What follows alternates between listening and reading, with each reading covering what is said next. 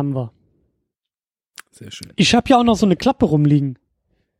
So eine Oh, richtige. Filmklappe. Die ist zum Alignen der Tracks immer perfekt. Soll ich mal machen? Machen wir. Das machen wir. Gorweiler, Gorweiler, Gorweiler.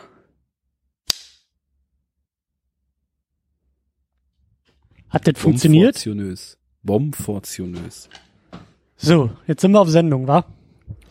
Ja, wenn die Klappe gefallen ist, sind wir drin. Das ist ja so ein gängiges Prozedere. Und wenn wir uns schon Filmpodcast schimpfen, dann müssen wir diese eine Regel zumindest respektieren. Ja, aber auch die Großen des Businesses, wie zum Beispiel George Lucas, haben ja auch mal zugegeben, dass die das manchmal einfach vergessen mit diesem Action und Cut und dann muss halt der zweite Regisseur eingreifen und da einfach mal kurz Action oder Cut rufen.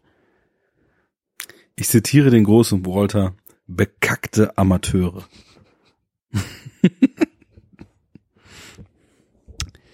Kriegen wir den, Das kriegen wir den nix. Dude auch irgendwie in diese Sendung rein? Können wir nicht sagen, das ist auch ein Superheld? Er hat ein Cape, er hat einen Bademantel. Er Oder? hebt auch gern mal ab, ne? Ja? Ja. Ja? Ich meine, seine Superkraft ist der Teppich, der die Wohnung jetzt richtig gemütlich macht. Ja. Äh, Seine Superkraft ist vor allem auch Dinge aus seiner Umgebung zu adaptieren. Er ist quasi ein Chamäleon. Ja, Ne? ja. Ich sage nur, this aggression will not stand, man. Einmal im Kopf behalten und den Film nochmal gucken. ne? Da wird euch einiges auffallen. Äh, so, so, so, so wie Green Lantern ständig seine komischen, seinen komischen Ring aufladen muss, muss er mit einem White Russian ständig aufladen. Das ist sein Treibstoff, genau. Das ist so wie die Batterie in Tony Starks Brust. Ohne den geht's nicht. ja, Ich sehe schon, wenn wir wollen, dann kriegen wir uns den Dude definitiv zum Superhelden getweakt. aber ich merk grad, äh, geht ja gar nicht mehr. Der ist ja, glaube ich, aus den 90ern, oder? Das ist richtig, 1998. Mist. Mist, haben wir alles verpasst. Hätten wir das mal vorher gewusst. Hm. Können wir nicht mehr Da wäre zurück. einiges möglich gewesen. Einiges. Ja, vielleicht machen wir nochmal so ein Spin-off, so ein, so ein, so ein Superhelden, äh, Zeitreise-Spin-off und landen im Jahr 98 und sind beim Dude. Aber, ähm, wo sind wir denn eigentlich? Wir sind im Jahr, erstmal frohes neues Jahr. ja, ja, genau. Schön, dass ihr wieder dabei seid bei der Superhero Unit. Ja. Wir hoffen, dass wir nicht äh, die paar Hörer, die wir hatten, auch schon mehr verloren haben. Aber ich denke, sie sind treu. Ich denke auch. Es sind treue Seelen. Ich denke auch. Ähm, Ne? und so viele andere Superhelden-Podcasts gibt's da draußen, glaube ich, auch nicht. Also haben sie auch nicht viele Alternativen. Eben, also das, äh, wir sind ja quasi. Nein, das, das, das führt zu weit. Wir sind das Was Disney, sind, du wolltest gerade sagen, wir sind das Disney unter den Superheldenfilm-Podcasts, ne? Du willst es mir aber auch immer schwerer machen, ne? Nicht nur, dass irgendwann Justice League und Suicide Squad auf mich zukommen. Jetzt werde ich auch noch als Disney beschimpft hier. Müssen wir uns noch überlegen, wer von uns beiden Mickey Mouse ist und wer Walt Disney, aber das kriegen wir auch noch im Laufe der nächsten Ausgaben geregelt. Ich wollte nämlich noch äh, kurz darauf hinweisen, dass wir tatsächlich, äh, ne, ich glaube, das letzte Mal im Dezember uns versammelt haben in dieser ähm, League of Extraordinary Gentlemen und äh, seitdem beide irgendwie mal mehr oder mal weniger äh, Kryptonit geplagt und von Spinnenbissen äh, ausgeschaltet wurden und äh, aber wir sind wieder da. Genau. Und jetzt auch geplant wieder regelmäßig. Also das Warten hat ein Ende. Ja. Euer akustischer White Russian wird euch direkt wieder in die Hörmuschel gekippt. So. Und dann auch gleich noch mit zwei Filmen, weil wir wollen ja nichts anbrennen lassen, ne? Und vor allen Dingen nicht nur mit zwei Filmen, sondern mit, mit zwei Filmen. Mit den zwei Filmen, die vielleicht Men. mit die wichtigsten im gesamten Genre sind. Filmen. Filmen, ja. Äh, nämlich Spider-Man 1, also nee, nicht Spider-Man 1, der Film heißt nur Spider-Man und Spider-Man 2. Genau. Ja, 2002 und 2004 sind die, glaube ich, rausgekommen. Das kann ich dir gar nicht sagen. Ähm, ja, doch tatsächlich, so war's. Und äh, es ist jetzt ja interessant, weil wir haben jetzt eine Figur, der wir das erneute Mal begegnen, wobei wir auch jetzt äh, so Mhm. off, off-air ja schon festgestellt haben, so ganz ernst zu nehmen war dieser Versuch, Spider-Man auf die, ja, es war ja nicht mal Leinwand, auf den TV-Schirm zu bringen, aus den 70ern jetzt nicht. Aber wir hatten immerhin schon mal Spider-Man und wir hatten auch Sam Raimi schon. Ja. Es ist das erste Mal, ich weiß nämlich auch gar nicht mehr, was wir sonst noch so schon alles besprochen hatten, aber es ist das erste Mal, dass ein Regisseur ins Genre zurückkommt. Mhm. Also nicht nur irgendwie, er macht jetzt das Sequel und ist dadurch quasi zurück, sondern nein, es ist tatsächlich so, dass Raimi ja mit seinem Darkman, den hatten wir auch schon im Podcast, ähm, eine eigene, eine eigene Kreation versucht hat. Anfang der 90er. Und wir da ja auch schon so ein bisschen so vorausschauend geguckt haben, auch so in Richtung Spider-Man. Und es hat mich damals auch schon sehr, äh, also ich war sehr angetan davon, wie, wie, wie Raimi da schon so seine, sagen wir mal, sein, sein, sein Genreverständnis da äh, auslebt mit dem, mit dem Darkman. Ja, das war ja ganz interessant. Da hatten wir ja schon so teilweise sehr versteckt, teilweise auf sehr eigene Art, teilweise auch sehr offensichtlich so deine anfangs äh, immer wieder zur Orientierung genutzte Checkliste, was denn den Superhelden ausmacht und was seine Heldwerdung ausmacht und so weiter, schon alles wiedergefunden und in, in so einem Originalstoff, den Sam Raimi dann einfach komplett entwickelt hat. Und ich weiß gar nicht mehr, irgendwie hattest du auch damals, glaube ich, Infos, dass Raimi auch mehr machen wollte, aber nicht durfte und so weiter. Und jetzt hier, äh, über zehn Jahre später, ist er natürlich anscheinend an einem Punkt gewesen, wo er sich so viel Credibility verdient hat und auch ne, zu deinem Lieblingswort so sehr zum Kultregisseur geworden war, dass man ihm anscheinend auch das Geld in die Hand gegeben hat, um das zu machen. Weil ich tippe mal, als es losging, den zu produzieren, da ist ja quasi die erste Superheldenbombe noch überhaupt nicht geplatzt gewesen. Also, na, obwohl X-Men ist 2000 gelaufen und ist so durch die Decke gegangen, ne?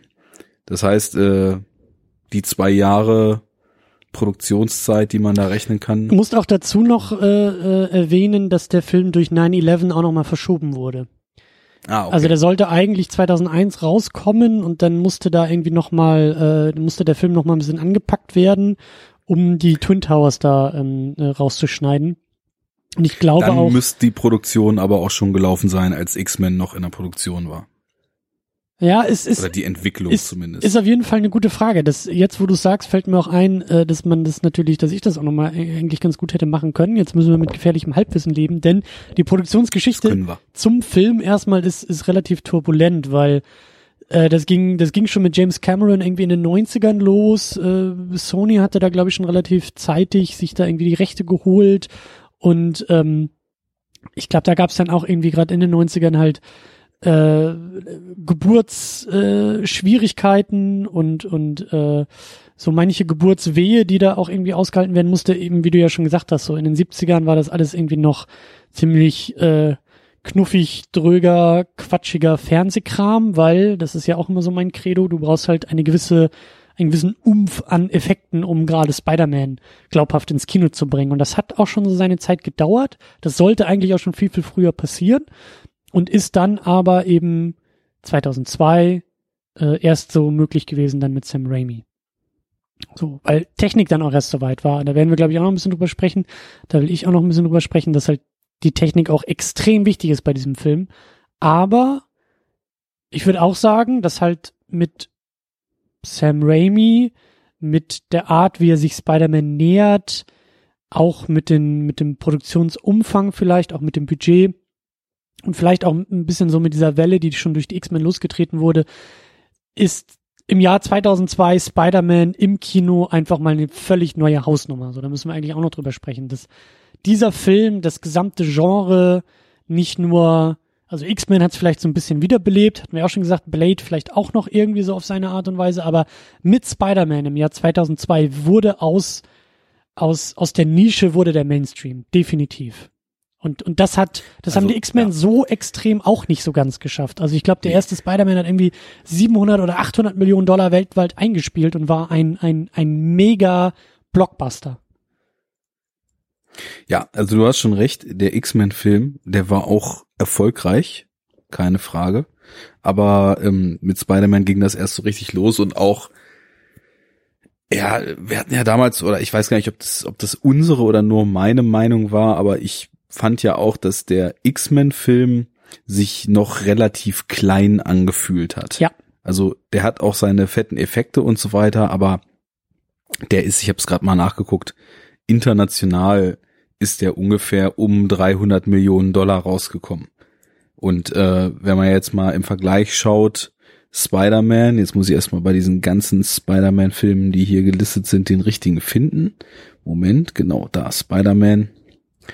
Der hat allein in USA schon 400 Millionen gemacht und international nochmal dasselbe obendrauf. Ja. Also der hat fast das Dreifache eingespielt und ist dementsprechend, denke ich mal, auch echt krass dann der Startschuss gewesen. Das ist schon recht, da habe ich jetzt gerade einfach so rein instinktiv auch weil sich bei mir bei X-Men immer so die Action am Ende relativ stark festsetzt, habe ich, glaube ich, X-Men größer, sowohl filmisch als auch vom Erfolg her gemacht, als er dann tatsächlich war. Also gehe ich voll mit und hast du mit Sicherheit auch recht, dass das dann so der endgültige Startschuss war. Ich kann und mich, ich kann mich vor allen Dingen auch dran erinnern, dass denn, ähm, ich weiß gar nicht, ob das sogar schon mal im ersten der Fall war, aber bei, bei Spider-Man 2 auf jeden Fall, bei Spider-Man 3, auch schon bei X-Men 3, denn nachher das waren dann so die Filme, wo auf einmal die Comic-Verfilmungen, Comic-Superhelden, ähm, diese ähm, äh, Wochenenderöffnungsrekorde auf einmal immer weiter geschoben haben, immer größere Rekorde sich gegenseitig übertrumpft haben mit den Einspielergebnissen am Startwochenende in den USA. Das habe ich damals auch so mitbekommen. Das war zum ersten Mal, dass ich überhaupt so von von von dieser Art von von Berichterstattung auch irgendwie gehört habe, weißt du, so, so äh, Spider-Man 3 hat an einem Wochenende irgendwie, weiß ich gar nicht mehr, was da die Hausnummer war, irgendwie über 100 Millionen an einem Wochenende oder so äh, umgesetzt und das war damals undenkbar, aber ausgerechnet dieser Film hat es irgendwie geschafft. So, und, und heute ist die, ist die, ist die Summe, glaube ich, bei 200 Millionen sogar angekommen. Nee, nee, ich glaube, bei Black Panther war das noch mehr. Der ist irgendwie 250, 260 gestartet. Das war ja jetzt Genau, das wird immer mehr, Re ja. Rekordstart aller Zeiten. Und ähm, ja, es ist bei Spider-Man 3 waren es schon 150 Millionen. Oder 50 sogar. Alles auf Box, Box Office Mojo ganz gut nachgucken am ersten Wochenende.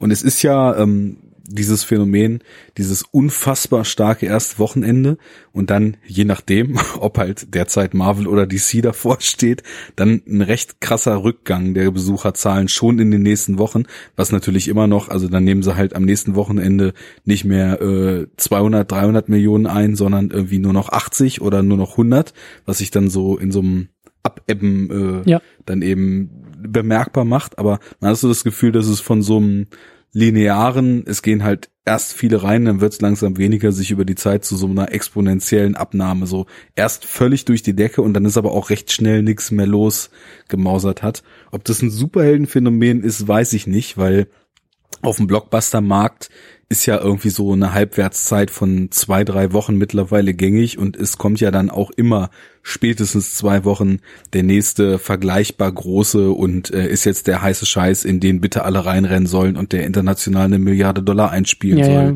Film dann wieder in die Kinos. Das hat sich ja auch verändert zu damals. So die Zahl an Riesenblockbustern, die es 2002, 3, 4 natürlich noch ganz anders übers Jahr gewesen, als das jetzt ist, wo irgendwie gefühlt wirklich jede Woche oder spätestens jede zweite so ein 150 Millionen Dollar Produktionsbudget-Teil anläuft, ne? Ja.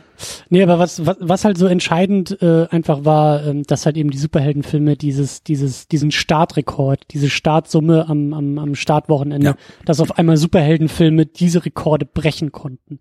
Das weiß ich halt noch, dass das so, und eben dann auch, weißt du, die Franchises das teilweise unter sich so ausgemacht hatten. Kaum ist irgendwie der Spider-Man im Kino, irgendwie Spider-Man 3 oder ich weiß gar nicht mehr genau, wer es zuerst war, war es glaube ich erst X-Men 3 und ein Jahr später kommt Spider-Man 3 und irgendwie ein Jahr später kommt dann irgendwie der, weiß ich gar nicht mehr, was es dann war, ob es dann schon Batman oder Dark Knight oder wer auch immer war. Aber dass das halt so unter sich, dass diese Rekorde eine lange Zeit unter sich halt irgendwie so ausgemacht wurden, das war auf einmal dann und äh, 2008 hast du das erste Mal, glaube ich, mit Dark Knight tatsächlich die eine Milliarde insgesamt weltweit, die übertroffen wird. Und da merkst du einfach, dass so in dieser Phase sind wir halt so ein bisschen, ne? So 2000 bis 2010 ist halt so diese, diese, diese, wir haben ja immer mal wieder so diese, diese äh, Hochphasen ja auch schon besprochen, aber jetzt ist es einfach nochmal eine neue Stufe, die da erreicht wurde und die auch in, in so ein bisschen breiteren Sphären erreicht wurde. Nicht nur ein Franchise, was auf einmal irgendwie, so wie die ersten Superman-Filme waren stark, die ersten Batman-Filme waren stark. Jetzt werden es mehrere Franchises. Jetzt ist X-Men und hier mit diesem Double Feature, was wir eben heute besprechen, ist auf einmal Spider-Man dazugekommen und sagt, hallo, ich bin, äh, ich bin Blockbuster Kino und ich bin Blockbuster Kino an den Kinokassen und äh, ich verdiene Sony einfach mal eine goldene Nase und äh, zeige Und es ging mal, halt auch los, dass die Super, sorry, dass die Superheldenfilme dann eben auch, was das Yearly Box Office betraf, dann plötzlich sich in den Top 3 tummelten, Ja. auf Platz 1 Genau. tummelten. Genau. Also zum Beispiel der Spider-Man, den wir jetzt besprechen, der war halt Platz 1, was das Box Office betraf, mit seinen 400 noch was ähm, internationalen Einspielergebnis, noch vor Herr der Ringe und vor Episode 2. Und ähm, das ist natürlich schon ein dickes Ding, wenn du das mal mit vorher vergleichst. Wenn wir jetzt einfach mal so spaßeshalber mal 98 reingucken und äh, dann scrollst du dich hier dumm und dämlich und guckst, ob irgendwo Blade kommt und ja, kommt mit 70 Millionen Dollar auf Platz 29. ähm, das ist dann schon eine andere Nummer. Ja, Und äh, jetzt schaue ich doch aus Interesse auch noch mal, wie 2000 die X-Men performt haben. Ja, die waren dann auf Platz 8. Also Mhm. völlig richtig, was du jetzt irgendwie so gesagt hast, dass eben jetzt die Bombe explodiert mit Raimi's Spider-Man. Und diese Bombe wird halt so schnell in ihrem Fallout nicht mehr weggehen. also äh, der zieht sich ja bis heute, dass eben tatsächlich auch heute ja, die erfolgreichsten Filme jetzt wieder Star Wars sind, aber ansonsten hast du eigentlich so zumindest was die US Box Office betrifft und so weiter immer auf den ersten oder in den Top 5 Plätzen so gefühlt alles, was das Jahr an Superhelden lief, ne? ja. Ja, und es geht halt hier los. Es geht halt hier besonders mit dem ersten Spider-Man los. Und das ähm, hat mich auch noch mal in der Wiederholungssichtung jetzt äh, überrascht. Ich habe den Film auch, weiß ich nicht, ein Dutzend Mal oder so bestimmt schon gesehen. Ne? Du wahrscheinlich auch irgendwie 3000 Mal äh, innerhalb dieser, was sind denn das jetzt, 17, 16, 16 Jahre, äh, die dir ja schon auf dem Buch. Der Film ist 16 Ja, Jahre genau. alt. 16 Jahre sind's und äh, ich habe den im Kino gesehen damals, ich habe den dann, wenn der im Fernsehen lief, gesehen, ich habe den auf DVD gesehen, ich habe mittlerweile diese Blu-ray-Box mit den drei Filmen Ja, und habe den jetzt glaube ich auch schon das dritte Mal von Blu-ray gesehen. Also das ist auch tatsächlich, wo ich ja hier gern in letzter Zeit schon mal so in Richtung des Haters abgedriftet bin, aber das ist für mich, wenn Hollywood-Kino funktioniert, ein Beispiel dafür, wie das dann laufen kann. Und äh, da, weil er halt einfach auch vieles ähm, noch deutlich prägnanter, markanter und eigensinniger macht als das, was ich zum Beispiel heute am Hollywood-Kino kritisieren würde, wo ich sowas wie Handschriften und so weiter da fast gar nicht mehr drin erkenne. Ja. Aber ähm, ist auch nicht nur so, dass der Film eine Handschrift hat, sondern der Film ist verdammt gut geschrieben. Der hat eine Menge Der Herz. So genau, der, der fühlt sich die ganze Zeit so an, dass man wirklich, wie man das in so einem Unterhaltungs-Action-Blockbuster ähm, eigentlich möchte. Also man, man, man nimmt, schließt die Figuren ins Herz, man freut sich über die Action, über die Einstellung, über die Charaktermomente. Das ist alles nicht hyperkomplex. Das muss und soll es auch überhaupt nicht sein, aber das funktioniert einfach extrem gut, weil da ein Kettenglied ins andere greift und du da einen konstanten Fluss sämtlicher Elemente über den Film hast. Und deswegen gucke ich den halt auch immer wieder gerne und freue mich auch drauf, dass wir jetzt dann tatsächlich da mal ein bisschen im Detail zum zweiten Mal drüber sprechen, denn wir haben ja, Ja. schon mal über den Film gesprochen. ja, drüben bei dir. Genau.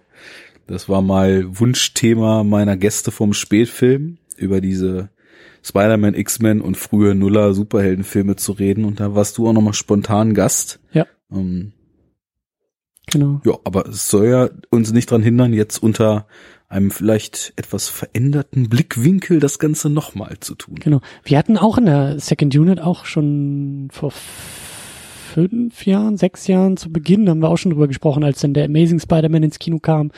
Aber Ach, ja. hm. äh, wie du sagst, halt noch nicht unter diesem Genre, in diesem Genre-Kontext, in dem wir uns ja auch bewegen. Ähm, was ich aber auch noch äh, loswerden wollte, weil wir so ein bisschen bei diesen ganzen Produktionsbedingungen und Blockbuster und so war, mir ist jetzt bei der Wiederholungssichtung nochmal aufgefallen, dass der erste Film, ich finde, der sieht so fernsehhaft aus. Ich weiß nicht, ob das, ob das nur mir so ging, weil die, die, die Beleuchtung des Filmes finde ich total ungewöhnlich. Das ist fast schon Okay. billig. Das ist mir tatsächlich gar nicht aufgefallen. Weil das ist Also- alles immer so perfekt ausgeleuchtet und halt so, so ähm, TV-Sitcom der 90er, 2000er perfekt ausgeleuchtet. Das sieht irgendwie aus wie Friends. Wenn irgendwie Peter Parker und Mary Jane äh, da in, in, in Queens auf ihrer Veranda irgendwie äh, quatschen sollen über den Gartenzaun. Das sieht halt alles nicht nach Garten und nicht nach draußen und nicht nach Hinterhof aus, sondern das sieht alles sehr, sehr überbeleuchtet, ausgeleuchtet aus, was mir jetzt einfach nur noch mal so aufgefallen ist. Jetzt blicke ich, was du meinst und ähm, würde da zu einem gewissen Teil mitgehen, aber ganz schnell einwenden, dass man dann natürlich differenzieren muss. Weil was auf jeden Fall ein Fakt ist bei dem Film, Raimi spielt mit Stilen und Stilmitteln. Und witzigerweise haben wir ja vorhin vor der Aufnahme uns kurz mal über Twin Peaks unterhalten und dieses ja, Prinzip, also verschiedene Genre oder Filmgattungsversatzstücke da drin einzupacken und dann eben auch in der Stilistik, weil Raimi ist ja nie subtil, ähm, dann auch richtig dick aufzutragen, das hat er halt schon drauf. Und in diesen Szenen, wo dann Melodram über den Zaun ist, nachdem sie von ihrem gewalttätigen Vater rausgejagt wird, wo dann Romance angesagt ist und so weiter, da dreht er diese Regler dann tatsächlich auf elf und bedient da, glaube ich, ganz bewusst eine Ästhetik, wohingegen in anderen Stellen des Films er dann ja auch wirklich gekonnt seine Oldschool-Horror-Ästhetik nochmal raufbeschwört. Also ich sehe da schon Unterschiede von Szene zu Szene und eben auch von erzielter Wirkung des Ganzen oder gewünschter zu erzielender Wirkung des Ganzen von Szene zu Szene, wo die, wo die Unterschiede liegen. Weil er will ja auch den Pathos und den Kitsch in dieser Love Story mit einfließen lassen. Ja. Da ist er sich ja auch nicht zu schade für. Ja, ja, ja, ja. Da können wir müssen wir vielleicht ein anderes Mal ein bisschen mehr drüber streiten oder oder oder äh, ohne Sendung, weil ich glaube, das würde echt noch noch zu weit führen. Aber ist auf jeden Fall ein Hat Tipp. mit Hilden zu tun. Nee, nee, nee, nee, nee, nee, nee, nee. Es ist auf jeden Fall ein Tipp für eine Wiederholungssichtung. Da müssten wir am besten irgendwie direkt vom Fernseher sitzen und irgendwie Freeze Frames äh, analysieren, so ungefähr. Weil ich, also, es ist einfach so, ähm, mir ist aufgefallen, es gibt einfach so gut wie keine Schatten in diesem Film. Außer wenn sie in Mhm. der Story nötig sind, wie halt in diesem, in dieser Lagerhalle, wo Peter Parker dann ja diesen Gangster da, den, den Mörder seines Onkels endlich mal dingfest macht. Der bleibt ein bisschen im Schatten, bis dann der Scheinwerfer kommt und das Licht auf ihn strahlt und aha, wir sehen erst jetzt, wer der Täter ist. Und sonst, ich lege meine Hand dafür ins Feuer, es gibt in diesem Film so gut wie keinen einzigen Schatten. Auf keinem Gesicht, auf keinem Oberkörper, an keiner Wand, nirgendwo im Hintergrund. Alles ist immer perfekt ausgestrahlt und durchgestrahlt und angestrahlt. Erst im zweiten Teil ist das Ganze, sieht das Ganze für mich ein bisschen mehr nach Film aus und nicht so nach, nach äh, Filmset oder, oder TV-Set. Und ist so meine Vermutung, da muss man vielleicht auch ein bisschen mehr noch recherchieren. Ich kann mir vorstellen, dass es vielleicht auch ein bisschen am Budget einfach lag. Also, dass halt so diese Produktion des ersten Films halt noch nicht ganz so, sagen wir mal, selbstbewusst da- war wie dann beim zweiten Film, wie du ja gesagt hast. Der erste druckt irgendwie Geld kübelweise, eimerweise, säckeweise. Und äh, dann ist klar, dass die Fortsetzung auch mal ein bisschen, ein bisschen teurer sein darf und ein bisschen teurer Du, aussehen darf. aber mit 140 Millionen Produktionskosten ist auch der erste schon für die damalige Zeit am absolut oberen Limit gewesen. Aber ich finde halt nicht, dass er so aussieht. Also ich finde nicht, dass er nach 140 Millionen aussieht. Keine Ahnung, vielleicht hat Sam Raimi da irgendwie.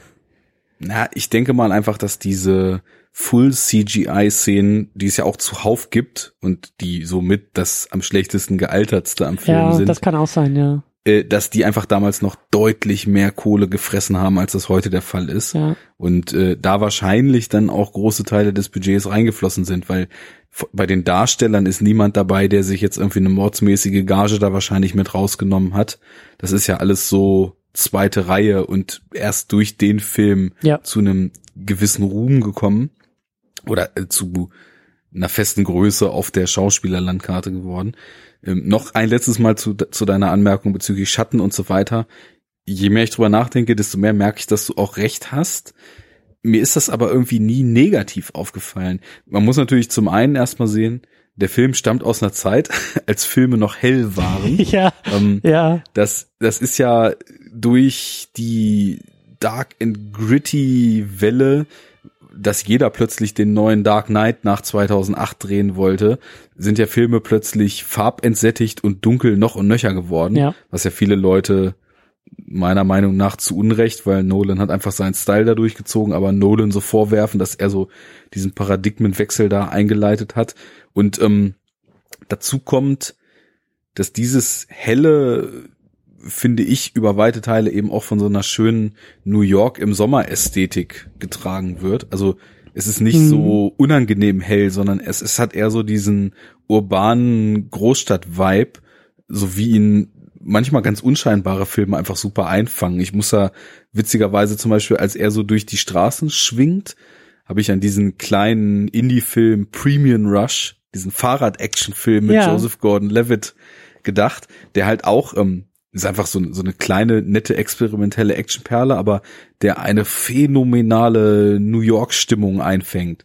Ebenso New York im Sommer, ne? Alle schwitzen so ein bisschen, die Sonne scheint, der Asphalt dampft und das ist irgendwie so das Gefühl, obwohl es sich gar nicht so sehr durch den Film zieht, was ich auch bei diesen Spider-Man-Filmen immer habe. Das sind eben auch so Sommer-Blockbuster, ja, aus ja. denen der Sommer auch so aus den Bildern spricht, ne? Ja.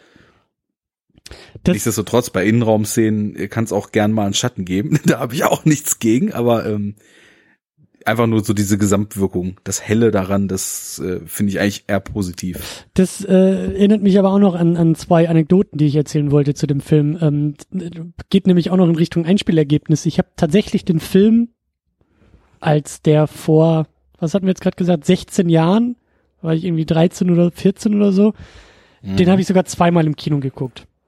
Das mhm. weiß ich auch noch. Das war halt, äh, das habe ich, das habe ich nie gemacht. Das war eigentlich auch undenkbar, weil warum guckst du einen Film zweimal im Kino? Das ist eigentlich, das war in meinem Kopf war das irgendwie Quatsch.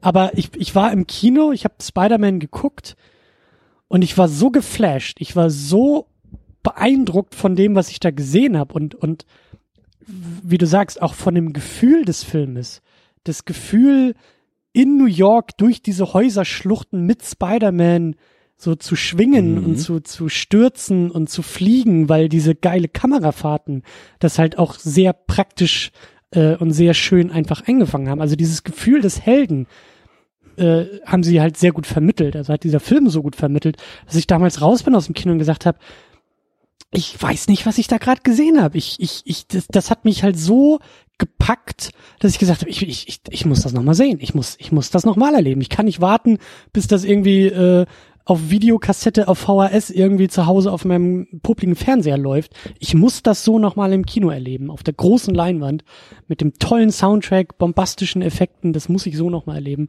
Und das hatte ich vorher halt nie, dass ich so, so, so gepackt war von einem, von einem, von einem Film. Irgendwie. Ja, es war irgendwie eine neue Dimension dessen, was Bewegung im Film so für, für einen mitreißenden Effekt haben kann. Ne? Ja, und äh, was sind so. wir? Wir sind sieben Jahre vor Avatar. Wir sind sieben Jahre vor 3D-Brillen. Und ich habe selten so ein intensives Kinoerlebnis danach erlebt mit eben diesem Phänomen des dieser dieser Kamerafahrten. Also wirklich, da gibt's ja auch, äh, wenn man sich das mal anschaut, so in, dem, in den Making-ofs und so, die haben ja wirklich ähm, da hat Sam Raimi irgendwie auch so dran gearbeitet. Also die haben ja wirklich so ein, ich glaube, die haben es auch irgendwie Spidey Cam oder so genannt. Die haben wirklich in Manhattan, in diesen Häuserschluchten, haben sie halt an so Drahtseilen so Kameraapparaturen aufgebaut, die halt wie so, ja. wie, so, wie so eine Schaukel wirklich so von ganz weit oben tief hinunter schwingen und dann wieder weiter nach oben ziehen und halt eben so eine, ja, so, so, so eine Art Schaukel, so eine Art Schaukelschwung halt äh, wirklich in Camera einfangen. Das war nicht irgendwie CGI gemacht, sondern die haben da wirklich so Kameras durch Manhattan irgendwie durch, durchgeschleudert quasi. Und ähm, das merkt man. Absolut. Ich habe echt wirklich, äh, das ist schön, dass du jetzt Avatar nennst, weil so 3D-Hater, der ich bin, habe ich wirklich auch im Nachhinein, das ist eine schöne Überschneidung, teilweise wirklich argumentiert, wenn, wenn Leute irgendwie pro, also es gibt's ja nicht häufig, aber wenn tatsächlich mal jemand pro 3D argumentiert hat, mhm. dass ich meinte, ey, keine Brille und keine beknackte, ich schmeiß die Kamera ja jetzt hier sonst wo dir entgegen Sequenz in einem 3D-Film der Welt, kann das Gefühl, was zum Beispiel die Spider-Man-Filme, wenn Spider-Man durch die Häuserschluchten schwingt, ja. mir geben also brauche ich den Scheiß nicht, weil da hat mir Sam Raimi damals gezeigt, wie man es machen kann ja. und wie du so intensiv das Gefühl hast, du, du, du schwingst mit und diese Bewegung überträgt sich so stark auf dich, ja. dass ich, äh, dass also mehr Immersion als das in Bezug einfach auf die Kinetik des Ganzen ging für mich damals nicht und es ist jetzt auch mittlerweile bin ich so weit, dass ich den Film so oft gesehen habe. Es ist sogar egal, ob ich den halt irgendwie krank im Bett auf dem Laptop gucke. ich habe immer noch das Gefühl, dass diese Bewegung mich so mitnimmt halt, ne? Ja, und ja. äh, das, das geht eben nicht nur auf der Leinwand, aber es war natürlich auf der Leinwand ein extrem beeindruckendes Ergebnis, ne? Aber erinnere dich zurück an diesen 70er äh, Spider-Man-Streifen, Ja. den wir gesehen haben, wo das halt die Szene, überhaupt nicht. die einzige, wo er da schwang, war ja vom anderen Hausdach gegenüber gefilmt, wie er quasi so vom Dach auf so einen Balkon geschwungen ist, wo man dann halt auch wirklich gucken musste, äh, schwingt da jetzt irgendwer oder ist das nur eine optische Täuschung durch eine Lichtreflexion gewesen? Ja. Also total beknackt. Das, das, das ist, äh, Universen liegen dazwischen, zwischen dem, was da eben jetzt dann von Raimi gemacht wurde. Ja. Und, und äh, das Zweite, weil du nämlich auch sagst, so dieses Gefühl halt, ähm, da auch in Manhattan irgendwie unterwegs zu sein oder, oder dieses, diese Energie, die der Film vermittelt. Ähm, ich war 2015 dann im Urlaub äh, in den USA und musste auch, als ich dann durch Manhattan spaziert bin, auf den Straßen, musste ich halt, also das ist ja überwältigend und das sind ja auch Sinneseindrücke, die du da einfach hast in diesen Hochhausschluchten, in denen du dich da bewegst, so als, als kleiner People irgendwie auf der Straße. Ich musste aber, ich musste an Spider-Man denken. Und ich habe auch dann verstanden, warum auch das reale New York City halt so ein riesen Spider-Man-Fan ist. Äh, ich wurde auch lustigerweise dann irgendwie im, im neuen World Trade Center da im, im Fahrstuhl mit meinem Superman-T-Shirt äh, auch ein paar Mal irgendwie angesprochen von, von New Yorkern so nach dem Motto so, ja, schönes T-Shirt, aber Spider-Man ist immer noch besser. Ähm, auf jeden Fall ist halt dieses Gefühl, wenn du da in, in Manhattan läufst und ich habe so nach oben geguckt und habe das erste Mal die Relation dieser Hochhausschluchten irgendwie auch verstanden und erlebt. Äh, ich musste an Spider-Man denken und dann hat diese Figur für mich nochmal so die letzten, so dieses letzte eine Prozent Sinn ergeben. Also ich war immer zu Mhm. 99 Prozent bei Spider-Man so, aber so ein, so ein latenter Punkt von schon irgendwie auch ein bisschen komisch das alles. Und dann läufst du dabei durch die Gegend und merkst, ach, ja, nee, das macht schon Sinn. Also dieses ganze, diese ganze Idee so einer Figur, die sich irgendwie so wie eine, wie, wie, wie Tarzan durch Hochhäuser so, so schwingt, so, da, da, hast du in Deutschland einfach auch, auch kein Gefühl oder kein Vergleich für, für diese Architektur. Und denkst dir, ja gut, ein Spider-Man in Berlin, der wird nicht weit kommen, weil hier sind die Häuser einfach nicht so hoch. Ja, der hat Ja. ziemlich schnell verschissen. Und in Paris genauso. In Frankfurt hat er kaum Chancen. ja, Und äh, ich meine, ich kenne ja jetzt New York leider noch nicht aus erster Hand, aber wenn du zum Beispiel in Frankfurt mal durch die Bankentower da gehst, da kriegst du zumindest mal so ein Gefühl, wie es ist, durch so Häuserschluchten und irgendwie paar hundert Meter hohe Hochhäuser zu gehen. Und in New York ist das dann ja halt so, dass das durch den kompletten südlichen Teil von Manhattan sich eben so Absolut. zieht. Und äh, das ist dann eben natürlich auch für einen Held, dessen Fähigkeiten so ausgelegt sind wie Spider-Man, eine ganz andere Spielwiese. Und das, was du jetzt so beschreibst, ich musste dann gleich dran denken, dass ein großer Teil von Spider-Man ja nicht nur seine Tätigkeit, sondern auch die Reaktion der Bürger von New York auf ihn sind. Ja. Und das ist natürlich zum einen die Presse mit äh, Triple J, aber auf der anderen Seite eben auch die Leute, die dann quasi im Film auch ihren Senf dazu abgeben, was Spider-Man für einer ist und die Ja, ja. Feedback irgendwie geben und begeistert sind von ihm und wie du in New York T-Shirts mit Spider-Man anhaben und die Kids feiern ihren Held und irgendwelche Mäkler sagen, das ist doch hier, der macht alles nur Scheiße und äh, Ja. das das ist wirklich so eine elementare Verbindung mit New York einfach bei Ja. ihm. Das ist so der der Held, den New York eben hat und der New York in sich hat und alles für New York tut und äh, klingt schon auch so, dass wenn man dann eben den Vibe dann nicht nur im Film, sondern echt schnuppert, dass es da auch einfach hingehört, ne? Ja, und, und, und auch, ähm, das, das fand ich auch hier bei dem, bei dem ersten Teil, beim ersten Spider-Man, äh, ist das ja auch so ein bisschen angedeutet Thema. Ich glaube, in den Comics ist das alles eigentlich noch viel, viel äh, ambivalenter und viel, viel wichtiger, aber dieses Verhältnis tatsächlich der Stadt zu ihm. Also über den J. Jonah Jameson, den, den, den Kai Diekmann äh, des MCU, des, des Marvel-Universums, der da irgendwie äh, äh, lügenpresseartig halt äh, sich Fantasiegeschichten um Spider-Man ausdenkt und ihn zum, zum Bösewichten äh, irgendwie ähm, verkündet so, der also dieses, diese, diese Komponente vom, vom Helden ist halt auch ganz wichtig, weißt du, während halt bei Superman gucken sie auch alle nach oben und Superman fliegt durch die Straßen von Metropolis und alle sagen, ah, it's a bird, it's a plane. No, it's Superman. Und bei Spider-Man ist die Reaktion eine ganz andere. So viele reagieren mit Gleichgültigkeit, äh, manche äh, beschweren sich dann irgendwie noch hinterher und sagen, äh, was ich auch so geil fand im, im, im zweiten Teil ist es, also auch, wie gesagt, Sam Raimi hat so, hat das Herz so am rechten Fleck, falls du dich dran erinnern kannst, im zweiten Teil, als Peter Parker irgendwie in so eine Gasse geht und äh, auf seinem Moped unterwegs ist und seine Pizzen ausliefern muss und merkt, scheiße, ich komme mhm. zu spät. Und dann verschwindet er in so eine Gasse und Spider-Man kommt rausgeschwungen mit den Pizzen unterm Arm und dann ist da so ein New Yorker, der halt da drauf guckt und sagt, hey, Moment mal, er hat die Pizzen von dem Typ geklaut. Mhm. Es ist halt so geil. Es ist so schön, es ist so herrlich.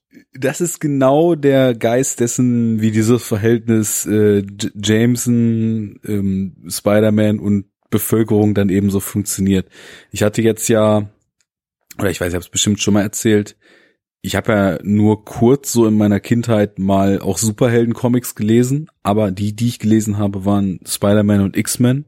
So Anfang der 90er ist jetzt eine Zeit, die, sagen wir mal, comic-technisch nicht den besten Ruf hat, so, ne? Ja. Aber äh, nichtsdestotrotz, ähm, das, das war eben so die Zeit und da habe ich eben auch Spider-Man so ein bisschen kennengelernt und so. Und ich hatte jetzt auch irgendwie Bock, mich immer mal so ein bisschen mehr wieder vorzubereiten, weil ich bei den letzten Superhero Units das Gefühl hatte, das war eher so eine Pflichtübung, was auch teilweise an den Filmen lag. So bei Blade war ich dann mal wieder begeistert, aber ähm, war auch viel so, okay, da müssen wir jetzt durchkramen.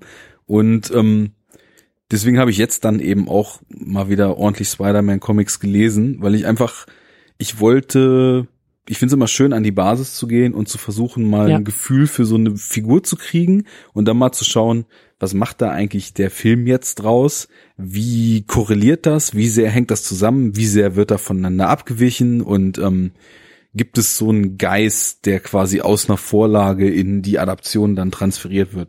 Und da habe ich mich mal so ein bisschen durch die Epochen gelesen, habe halt wirklich die ersten Amazing Spider-Man-Dinger von Stan Lee aus den 60ern dann mir mal, also ich glaube bis Heft 20 oder so durchgelesen. Da kannst du halt nicht so viel von lesen, weil das ist halt richtig oldschool-mäßig erzählt. Ne? Also es ist halt, wer Show Don't Tell will, was ja in Comics heutzutage auch definitiv passiert, weil also es gibt halt wirklich ja Autoren, die über ganze Seiten nonverbal im Comics schaffen, ihre Stories zu erzählen. Das ist das absolute Gegenteil dazu. Also es ist halt wirklich so, alles, was passiert, wird in der Gedanken- oder Sprechblase nochmal genau so ausgesprochen. Oh my God, he's shooting his extremely dangerous uh, projectile at me. Und dann sieht man so, ja. wie er wegspringt. Ja. Und im nächsten Bild sitzt er da, wurde nicht getroffen in der Gedankenblase. Oh, I'm so glad he didn't hit me with his super dangerous projectile. Otherwise I would be smashed. So, das ist halt, also die, das Medium war eben noch deutlich jünger und man hat noch nicht so auf die Macht der Bilder vertraut. Das hat was schön Verstaubtes und schön Oldschooliges. Du kannst aber nicht einfach mal so zwei, drei Trades weglesen und äh, dann sagen, okay, Allein schon, weil so viel Text ist, es viel länger dauert, die zu lesen als so moderne Comics. Aber egal. Diese alten habe ich mir durchgelesen, dann ein paar neuere Inkarnationen mit äh, Superior Spider-Man, was völlig abgefahrener Kram ist, wo Doc Ocks Gehirn in Spider-Man oder Geist in Spider-Man kommt und die irgendwie die Rollen vertauschen. Äh, das Ultimate Universe, wo das Ganze quasi für junge Leute in den 2000ern nochmal gerebootet wurde. Da habe ich ein bisschen was von gelesen, von dem Ultimate Spider-Man. Das hat mir auch ganz gut gefallen.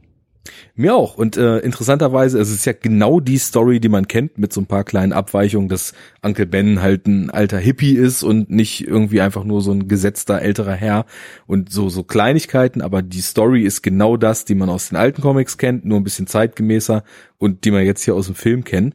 Und ich finde den Zeichenstil fürchterlich, aber ich, die Stories waren so gut, dass ich da, glaube ich, irgendwie bis Trade 6 oder so oder 7, also wirklich 35 äh, Comic-Hefte davon mir durchgelesen habe, obwohl ich den Zeichenstil echt nicht schön fand.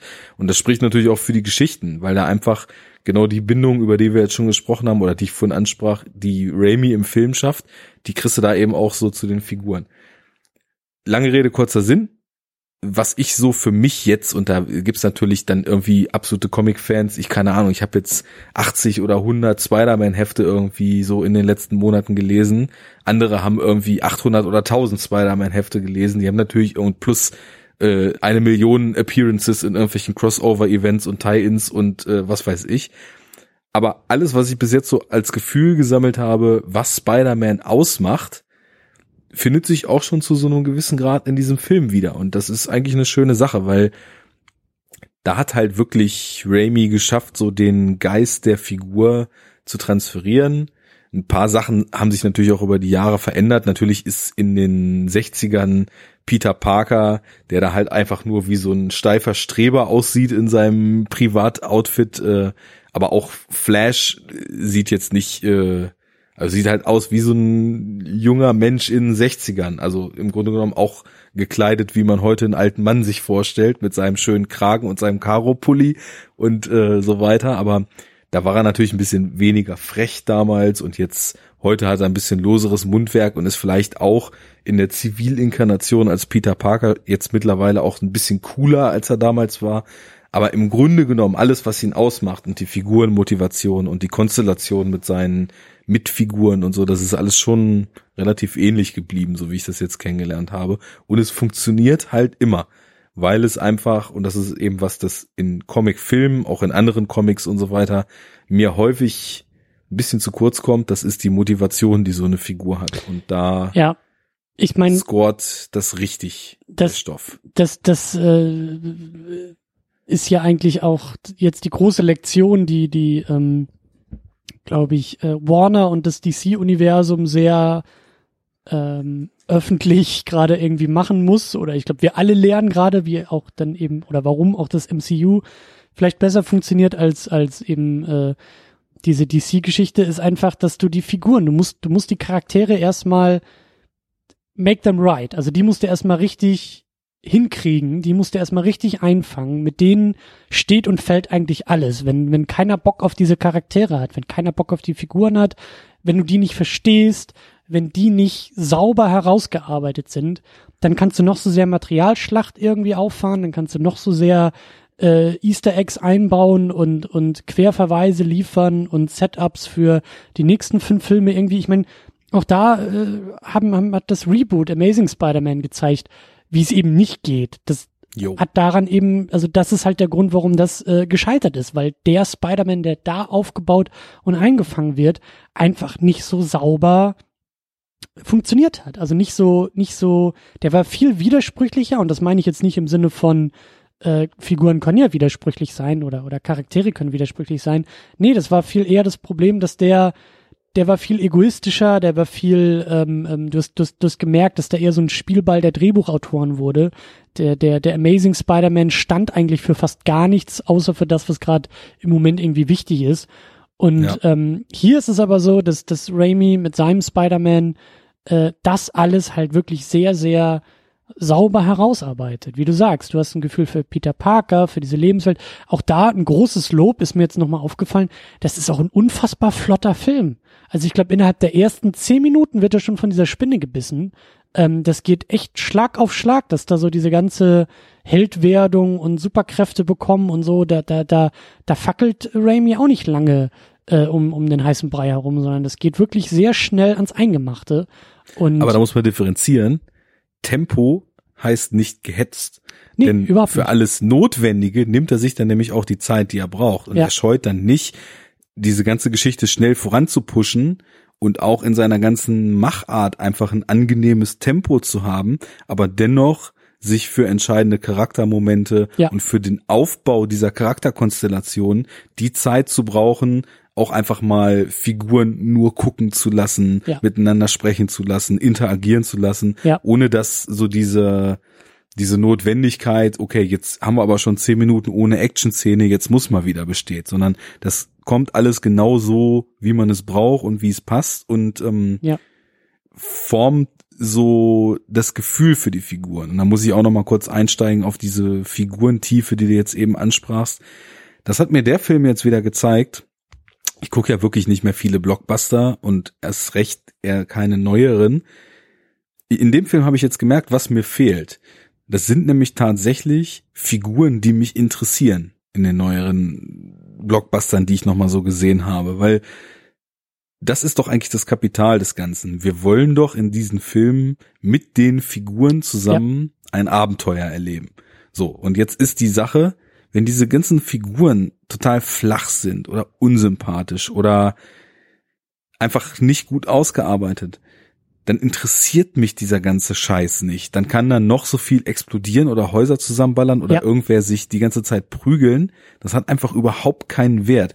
Und es ist mir tatsächlich witzigerweise, weil ich mich eben so mit der Art Film nicht mehr so viel auseinandersetze, jetzt beim Schauen dieser Filme jetzt erst richtig klar geworden, wie wichtig eigentlich diese Figuren sein müssen, damit und es müssen nicht immer sympathische Figuren sein, auch wenn das jetzt vielleicht eben so klang. Das können auch totale Antihelden und so weiter sein, aber die müssen stark sein und es muss irgendwie eine Bindung und das kann auch eine abstoßende Bindung sein, aber Ja.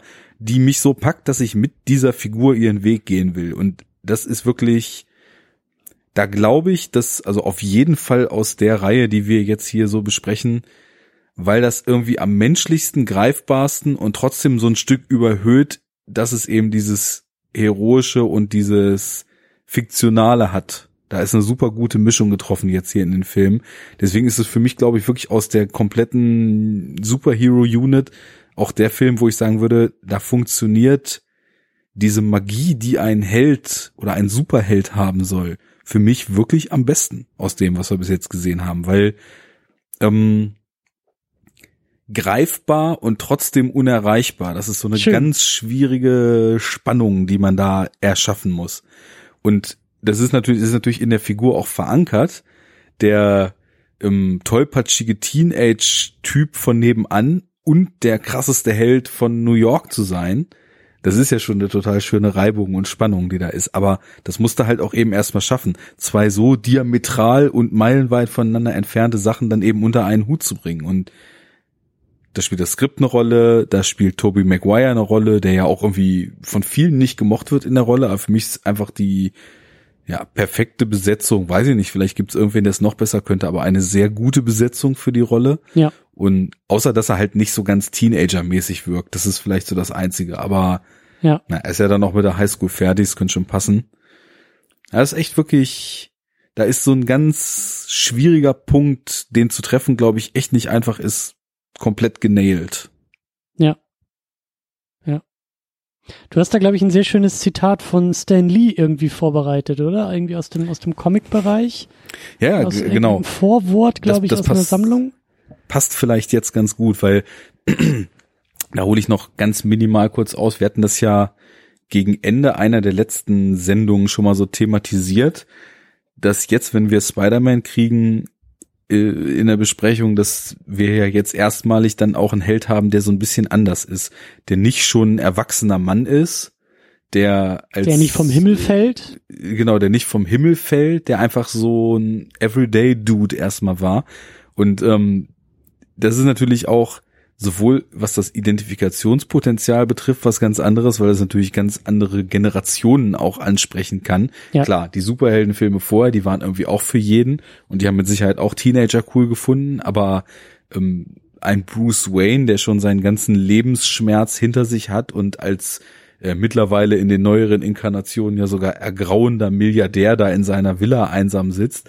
Das ist halt eine andere Nummer als äh, der etwas geekige in der Schule als Langweiler angesehene Typ, der da irgendwie gehänselt wird und nichts richtig auf die Reihe kriegt und das Mädchen von nebenan nicht mal traut, sich anzusprechen, auf das er äh, oder in das er seit ein paar Jahren schon verliebt ist.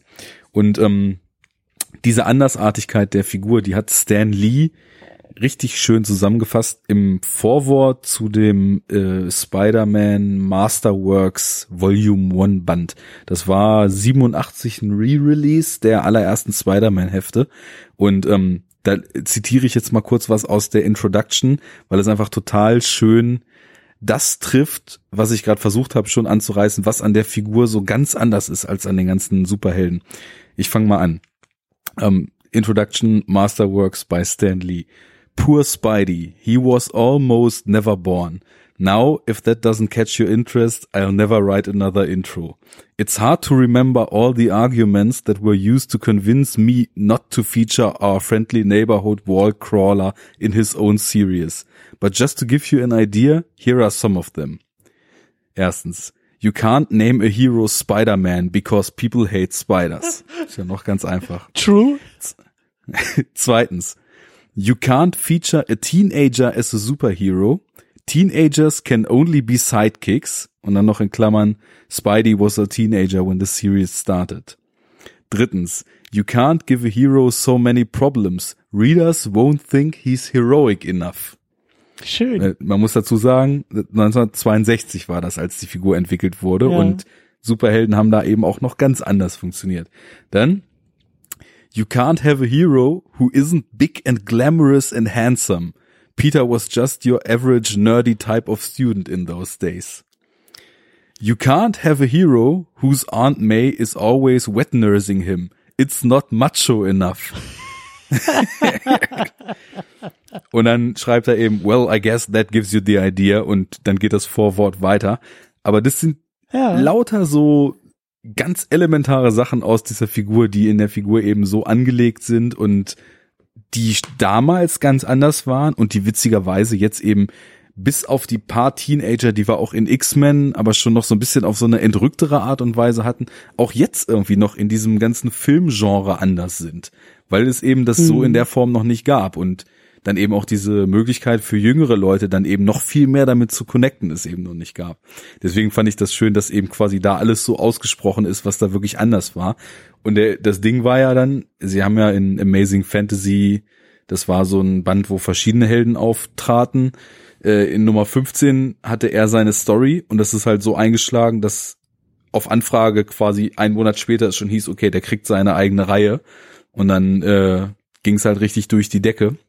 Von daher ähm, hat Stan Lee da wohl den richtigen Riecher gehabt, als er dann den not macho enough and not heroic enough Helden sich ausgedacht hat. Und man muss ja auch dazu sagen, dass Stan Lee damit ja auch äh, mit und generell so mit seinen Figuren ja eben auch ähm, die, wie sagt man, das, das, das Reboot des Superhelden an sich äh, äh, befördert hat bei Marvel mit diesen Marvel-Figuren, die eben alle so ihre Päckchen zu tragen haben, im Alltag verortet sind, in realen Städten sind, nicht in Gotham City, nicht in Metropolis, sondern die sind in New York City unterwegs.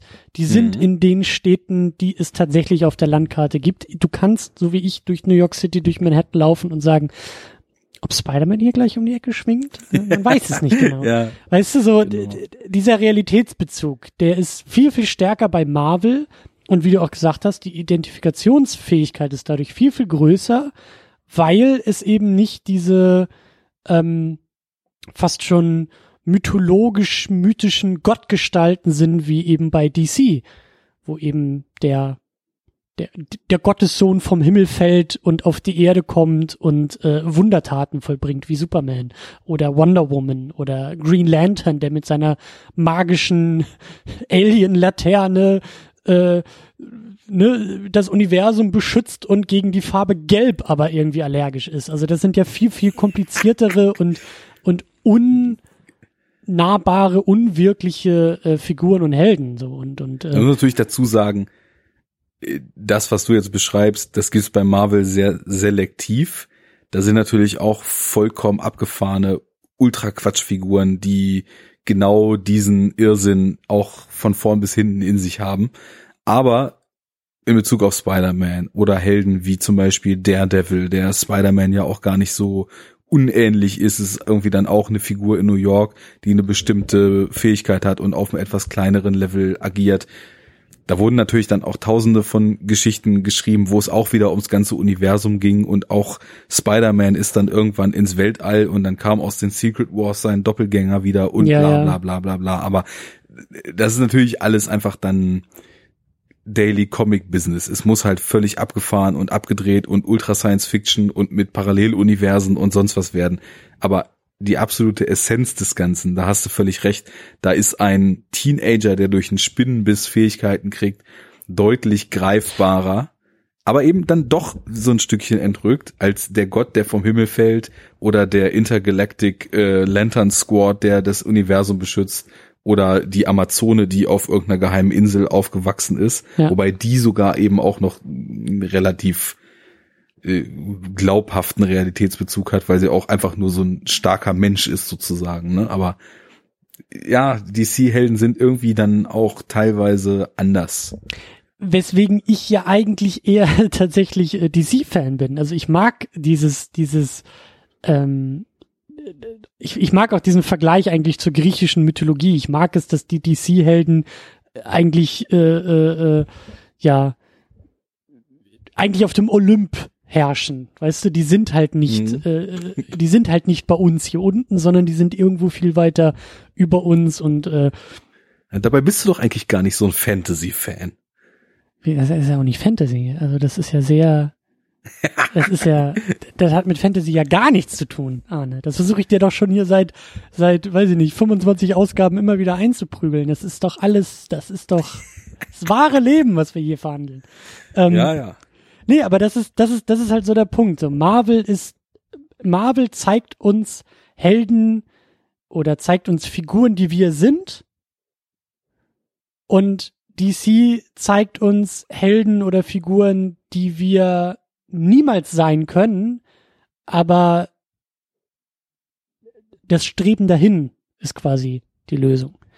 Und ähm, du meinst also, dass die DC-Figuren sich eher vielleicht über so einen symbolischen Wert auszeichnen ja. und äh, die Marvel-Figuren noch näher am Leben sein sollen, ja. wenn es ja. jetzt nicht gerade irgendwie die äh, keine Ahnung was äh, Galactus the, the, the Destroyer oder sonst wer sind wir können es auch konkret mal machen, weil ähm, wir sind jetzt hier mit Spider-Man 1 und Spider-Man 2 unterwegs. Wir haben auch schon viel äh, so über den ersten Film gesprochen und so über den Status und so.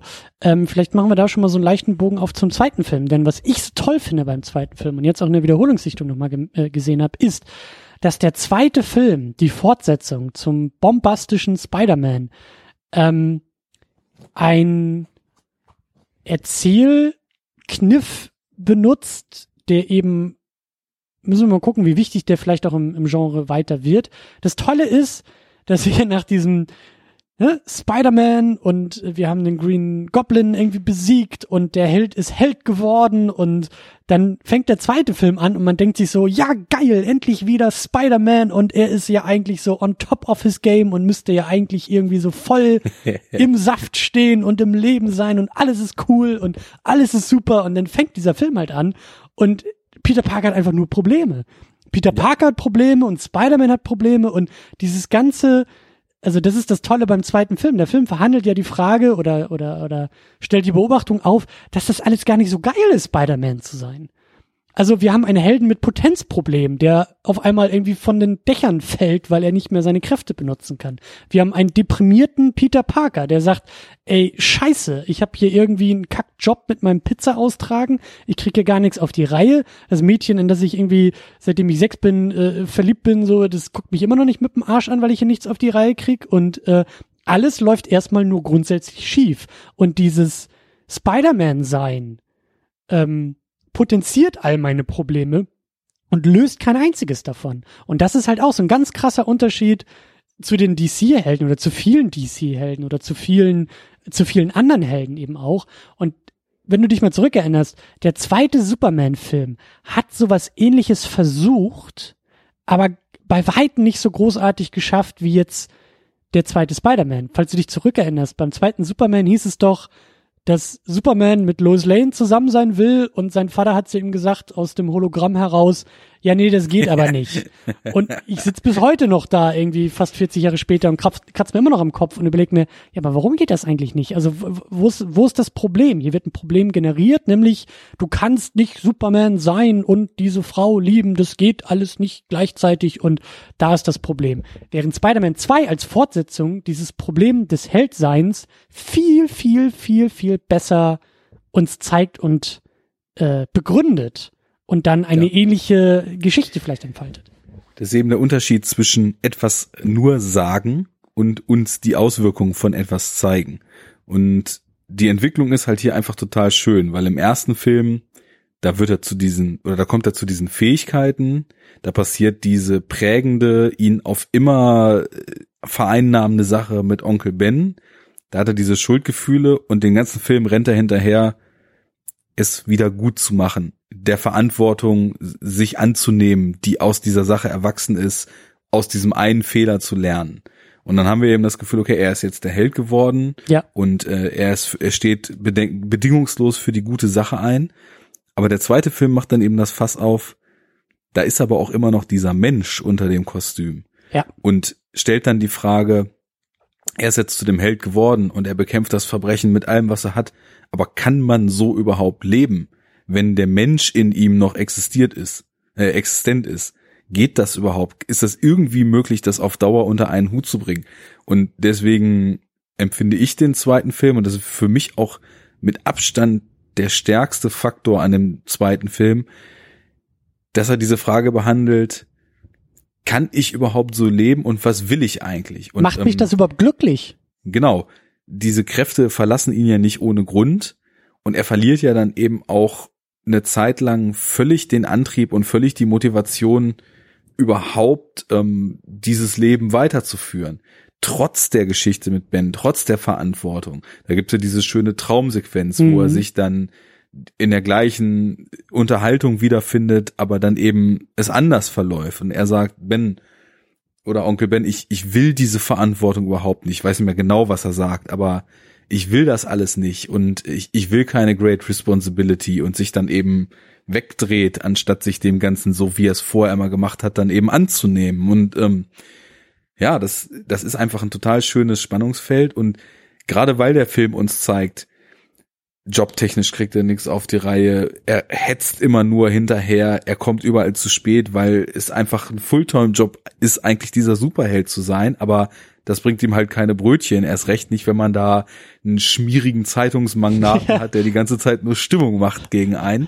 Und ähm, insofern muss er auch noch Geld verdienen. Und das funktioniert auch alles nicht richtig. Und mit seiner geliebten MJ funktioniert das auch alles nicht richtig. Und äh, das ist halt einfach ein Leben, was extrem fordernd und extrem schwierig ist und ja, das sagt uns niemand, sondern das sehen wir die ganze Zeit. Ja. Und weil wir eben diesen Figuren durch den ersten Film sowieso schon total nah sind, sind wir ja gleich durch das Vorwissen um den ersten Teil und diese ganze Geschichte viel näher da dran und können das einfach viel besser glauben und viel besser auch nachfühlen, was die Stolpersteine sind, was die Hürden sind und was die Aspekte sind, die ihn eben auch fast zum Aufgeben bringen. Und eine der schönsten Szenen ist zum Beispiel, finde ich, wo dieser, wo er dann beschließt, ich bin jetzt Spider-Man nicht mehr und in der Gasse dieser Junge da zusammengeschlagen wird. Und er da steht und man so richtig sieht, wie es eigentlich allen in ihm Ja. widerspricht, sich da nicht als Spider-Man draufzustürzen. Aber er sagt, er sagt halt, ich kann das nicht mehr und geht dann schweren Herzens einfach weiter. Und irgendwann später, als das dann doch wieder ist, ich weiß nicht mehr, in welcher Einstellung hat man so das Gefühl, es bricht wirklich so wieder aus ihm heraus, weil da kann man auch unheimlich viel reinlesen, was er da so, was er ist und was er in dieser Phase unterdrückt, nicht, nicht sein zu wollen und was dann wieder so aus ihm rausbricht.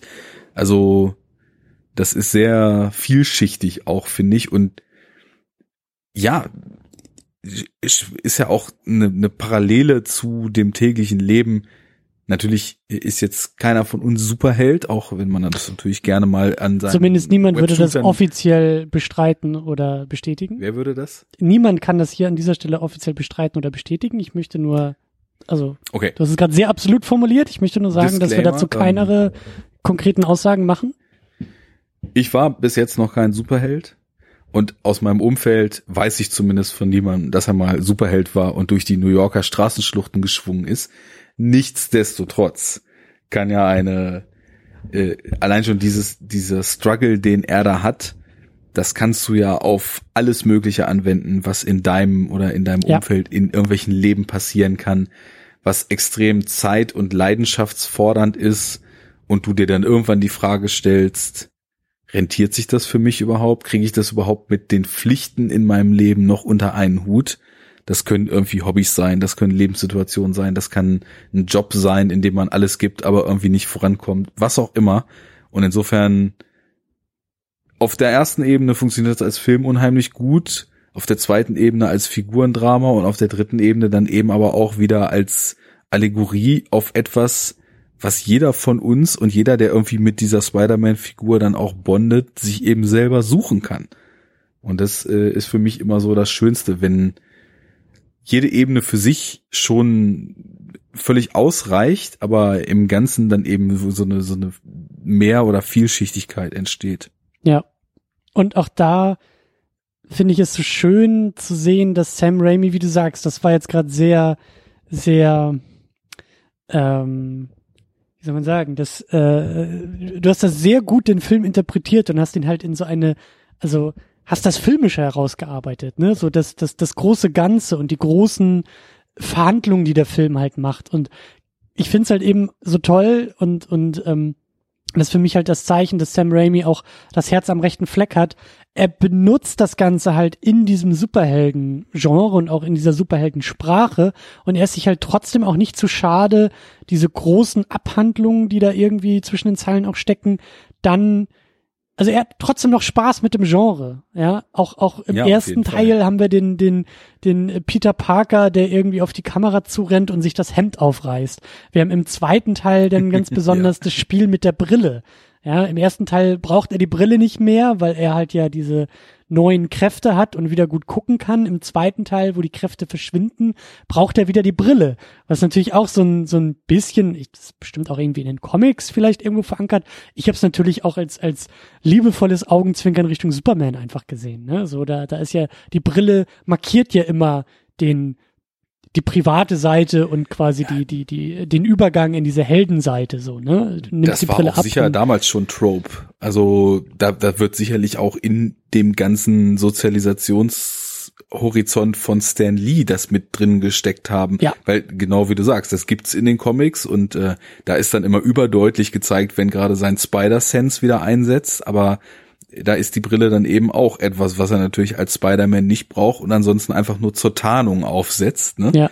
Und äh, das ist ja das Urmotiv eines äh, eines äh, Supermans oder eben äh, nicht Supermans und ja, ich, ich, ich mag es auch total gerne, wie, wie der erste Film ihn da auch irgendwie ins Kostüm bringt. Ne? Also klar lässt der Film da eine Menge aus, wie es irgendwie ein Peter Parker schafft, sich dann eben dieses äh, sehr teure Hollywood-Kostüm für Spider-Man irgendwie zurechtzuschneidern.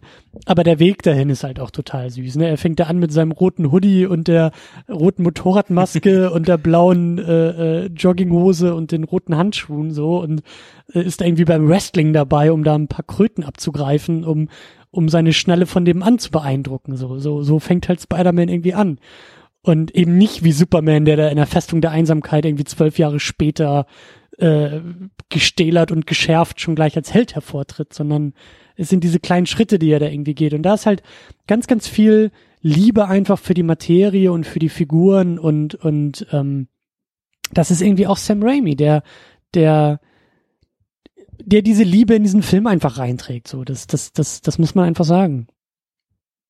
ja und der irgendwie sowohl für die Figuren als auch für so eine gewisse Art des funktionierenden Hollywood-Kinos da irgendwie auch schon so eine Liebe zeigt, aber dann eben seine ganz eigenen Akzente dann auch wieder da reinbringt, ohne die es dann nicht das wäre, was es ist. Du meinst so ein Ja, bisschen schon, so so auch seine sein sein seine Herkunft, so sein sein Ja, äh, genau, seine Horror, äh, wie sagt man äh, äh, Fähigkeiten, ne? Also er kommt ja eher so aus dem Horrorbereich. Hatten wir ja auch schon bei bei Darkman auch immer diese diese krassen Kamerazooms irgendwie so auf Augenpartien und auf so Reaction Shots, die die Sam Raimi ja irgendwie so prägen. Ähm, die benutzt er hier ja teilweise auch. Also besonders im zweiten Teil, wenn da irgendwie Doc Ock auf dem Operationstisch liegt und auf einmal da mit seinen Tentakeln verwachsen ist und diese Tentakel da im OP-Saal irgendwie so äh, schnell mal so einen kleinen Slasher-Moment irgendwie abfeiern, so auf die ganzen. Ja, das gibt's immer wieder. Oder auch mit dem Kobold, das ist einfach auch auf so einer psychologischen Ebene unheimlich creepy, was dann Ja. in seinen Transformationsmomenten passiert und oder auch zum Beispiel nach dem Spinnenbiss, als Peter dann quasi in seinem Zimmer kollabiert und dann ja so eine Art äh, Mutationsfieber Wahnsinnstraum hat, der extrem abgefahren montiert ist und dann fliegen ihm irgendwelche Sachen und auf der Tonspur dreht's völlig frei. Also da ist natürlich die Horrorschule eines Sam Raimis mit drin, aber auf der anderen Seite ist das Schöne ja auch, dass ihn nicht nur irgendwie Horror ausgezeichnet hat, sondern dass er auch jemand ist, der in seinem Frühwerk und dann auch in den 90ern noch, da hat er ja diesen seltsamen Western gedreht und verschiedene andere Sachen, der auch immer unheimlich viel Humor in seinen Filmen mit drin gehabt hat. Also Evil Dead, die Reihe, das ist für mich genauso eine, eine Komödie, wie es halt ein total creepiger äh, Backwood-Horrorfilm ist. Und ähm, diesen Humor, den setzt er hier ja auch einfach total gut ein. Im zweiten ist es mir fast schon ein bisschen zu quatschig, so zu Anfang vor allem. Ähm, das wird dann doppelt ausgeglichen durch, wie ich eben schon sagte, diese ganze Struggle-Geschichte und Bestimmungsgeschichte und Wahl des Lebenswegs und so weiter. Aber wie er dann die Pizza ausliefert und dann äh, als wirklich privat als Nicht-Spider-Man nur durch die Gegend stolpert und umfällt und man latscht ihm noch über den Rücken rüber und sowas. Das ist mir schon fast ein bisschen zu albern. Das ist so einer der wenigen Kritik Kritikpunkte, die ich an dem Film habe. Aber ähm, ja, es, es ist eine schöne Mischung und es ist so dieses, wenn ich jetzt, was ich von einem Hollywood-Blockbuster erwarte, dann diese Geschichte mit den Figuren hatte ich ja schon ausgeführt und so ein gewisser Humor, ähm, der sich nicht mit dem ernstzunehmenden Kern des Ganzen beißt. Das ja. finde ich eben auch total wichtig. Und das ist auch was, wo hier eben die Tarierung des Ganzen sehr gut passt. Also mit kleinen Ausnahmen, wie gesagt, die mir ein bisschen zu albern sind. Aber ansonsten schafft es der lockere Ton gut eine Koexistenz mit den sehr, sehr ernstzunehmenden und sehr, sehr realitätsnahen Kernthemen des Ganzen so einzugehen. Ja. Absolut, ja. Ähm, hast du eigentlich auch diese 2.1-Version mal geguckt? Puh, da fragst du was. Also die habe ich jetzt nämlich mal aus? extra geschaut. Die habe ich vielleicht auch vorher schon mal gesehen. Ähm, also weil wir glaube ich den gleichen, die gleiche Blu-ray-Box auch im Regal stehen haben, den gleichen Release. Ähm, es gibt halt vom zweiten Teil so einen leichten Extended Cut, der glaube ich zehn Minuten mehr hat oder so. Nennt sich dann Spider-Man 2.1 äh, ist aber auch nicht der Rede wert. Also, ähm, also das, was da reingeschnitten wurde, ist eigentlich zu Recht rausgeschnitten worden im, im, im, im äh, ursprünglichen Release. Ähm, aber ja, eigentlich nur großer Quatsch, der dazu gekommen ist. Okay, ich schaue mir das gerade an, den Schnittbericht dazu. Und es war jetzt tatsächlich auch der Extended Cut, den ich da gesehen hatte. Also da ist dann diese Fahrstuhlszene zum Beispiel länger, wo er doch da, glaube ich, irgendwie weil er, glaube ich, die mir auch Kräfte, endlos vorkam jetzt. Ja. Genau, die, die, die einfach auch wirklich zu lang ist und das äh, wirkte auf mich auch so, als ob sie da einfach mehrere Takes ausprobiert haben und, und dann in diesem Extended Cut einfach gesagt haben, komm, schmeiß einfach mal mehrere hintereinander weg und äh, so ja. Impro, so Impro-Momente irgendwie ein bisschen zu lange, aber ähm, ja, vor allem auch die, die Geschichte, dass eben der eigentlich sehr gut getaktete Humor zeitweise einfach ein bisschen ausgereizt wird, wie ja am Anfang mit der Pizzaszene, wo ihm die, die Dame da noch hinterher guckt. Ja, genau. Im Foyer und genau, genau, genau. dann das mit dem Fahrstuhl und so weiter. Und witzig, äh, ich habe jetzt tatsächlich einfach, ähm, weil wie gesagt, war krank, musste liegen, hatte eigentlich irgendwie vor, äh, den vom Laptop zu gucken, habe mir die Blu-ray draufgezogen und habe auch irgendwie gar nicht drauf geachtet, was das jetzt für eine Fassung war. Es war dann die längere, das habe ich immer in der Laufzeit gesehen, weil der war halt zwei Stunden zehn lang, den ich da geguckt habe. Und manche Sachen kamen mir so ein bisschen zu ausgereizt vor und so beim Überfliegen wirkt es tatsächlich so, als ob das auch wirklich dann so die Sachen sind, die dann ursprünglich in der Kinofassung mal rausgeflogen sind. Ja. Vielleicht finde ich ja Spider-Man 1 und 2 doch gleich gut. Muss ich die Kinofassung mal wieder gucken. Also ich bin ja äh, größerer Fan des zweiten Teils. Da habe ich, glaube ich, damals auch immer schon mit Tamino drüber gesprochen. Tamino ist, glaube ich, so einer, der immer diese ersten Akte sehr gerne mag. Äh, ich mag dann gern die Fortsetzung, wenn sie hier wie bei Spider-Man 2 äh, aufbaut. So. Und nicht einfach nur so ein, so ein, so ein, wir erzählen den ersten Teil nochmal von vorne äh, Sequel, sondern wirklich in den Motiven auch weitermacht. Da bin ich dann eher immer beim, beim zweiten Teil dabei. Ja, und bei mir ist es genau andersrum. Ich habe irgendwie so einen besonderen Crush für Origin Stories. Mhm und habe ganz oft schon gedacht, naja, was willst du denn noch groß erzählen, wenn er dann der Held ist? Ab jetzt kann er sich doch nur noch eigentlich mit Leuten prügeln, die ungefähr gleich stark sind. Was soll da noch interessant sein? Hier ist es natürlich genau das andere. Also hier hat man sich gefragt, was mache ich jetzt Interessantes mit der Figur? Und ich finde auch, und das ist was, das werden wir dann später diskutieren, äh, da kann ich dann vielleicht mal ein paar Pro-Argumente bringen, dass man auch im dritten Teil der auf jeden Fall überfrachtet ist, das, das würde ich gar nicht bestreiten, aber dass es da auch sehr viele Stränge in verschiedene Richtungen gibt, wo man versucht mit dem Charakter was Interessantes zu machen und ihn eben nicht nur gegen zwei oder drei Villains kloppen zu lassen, was halt in dem Film ja auch dann zur Genüge passiert. Na, und hier, ich hatte fast das Gefühl, dass diese Konflikt zu Doc Ock, dass das fast schon sekundär ist in dem Film. Also Mhm. Das, das passiert am Anfang und dann ist ganz lange Pause, wo er dann in seinem Hideout sich ja dann auch sein neues Device baut, was witzigerweise irgendwie total aussah wie auch der Hideout in Darkman. Also da habe ich irgendwie das Gefühl gehabt, er, er, er lässt wohl so seine, seine etwas gescheiterten Figuren gern mal in irgendwelchen alten Lagerhäusern ewig an irgendwelchen technischen Devices rumbasteln. Mhm. Aber da ist Doc Ock dann erstmal total lange weg und dann passiert das eigentlich für mich Interessante, nämlich diese, dieses Charakterdrama und diese Suche nach der eigenen Bestimmung. Und dann ist es ja, wenn ich mich jetzt richtig entsinne, wird ja im Café da, glaube ich, als sie sich wieder treffen, dann MJ von Doc Ock entführt, ne? Und das zeigt ihm dann, Da hat er aber, glaube ich, auch schon die Verbindung zu Peter Parker. Nee, das, da hatte doch hier, ähm, James Franco hat ihm doch Bescheid gesagt, dass er da irgendwie Mary Jane, glaube ich, schnappen soll, damit Genau. Spider-Man auf den Plan tritt, ja. Aber Peter merkt ja, also Peter ist ja gerade dabei, eigentlich ihr sagen zu wollen, ich habe mich jetzt für dich entschieden, dass Mhm. alles, was komisch war in meinem Leben, das ist jetzt geklärt und jetzt können wir. Und dann entführt Doc Ock ja MJ und dann ist es ja so, dass er merkt, ich habe mir hier die ganze Zeit was vorgemacht. Ich bin schon längst an dem Punkt, dass ich diese Identität überhaupt gar nicht mehr abstreifen kann. Die ist schon so sehr ein Teil von mir geworden. Und es ist auch so auf eine gewisse Art eine Bestimmung, dass ich mich davon gar nicht mehr frei machen kann. Und dann geht es ja eben in den Konflikt mit Doc Ock wieder, wo dann so meine nächsten, ja, kleineren Kritikpunkte kommen, weil ich finde, dass er dann es mit der Action-Orgie teilweise fast schon ein bisschen übertreibt, auch wenn das alles im Vergleich zu heute noch total human ist.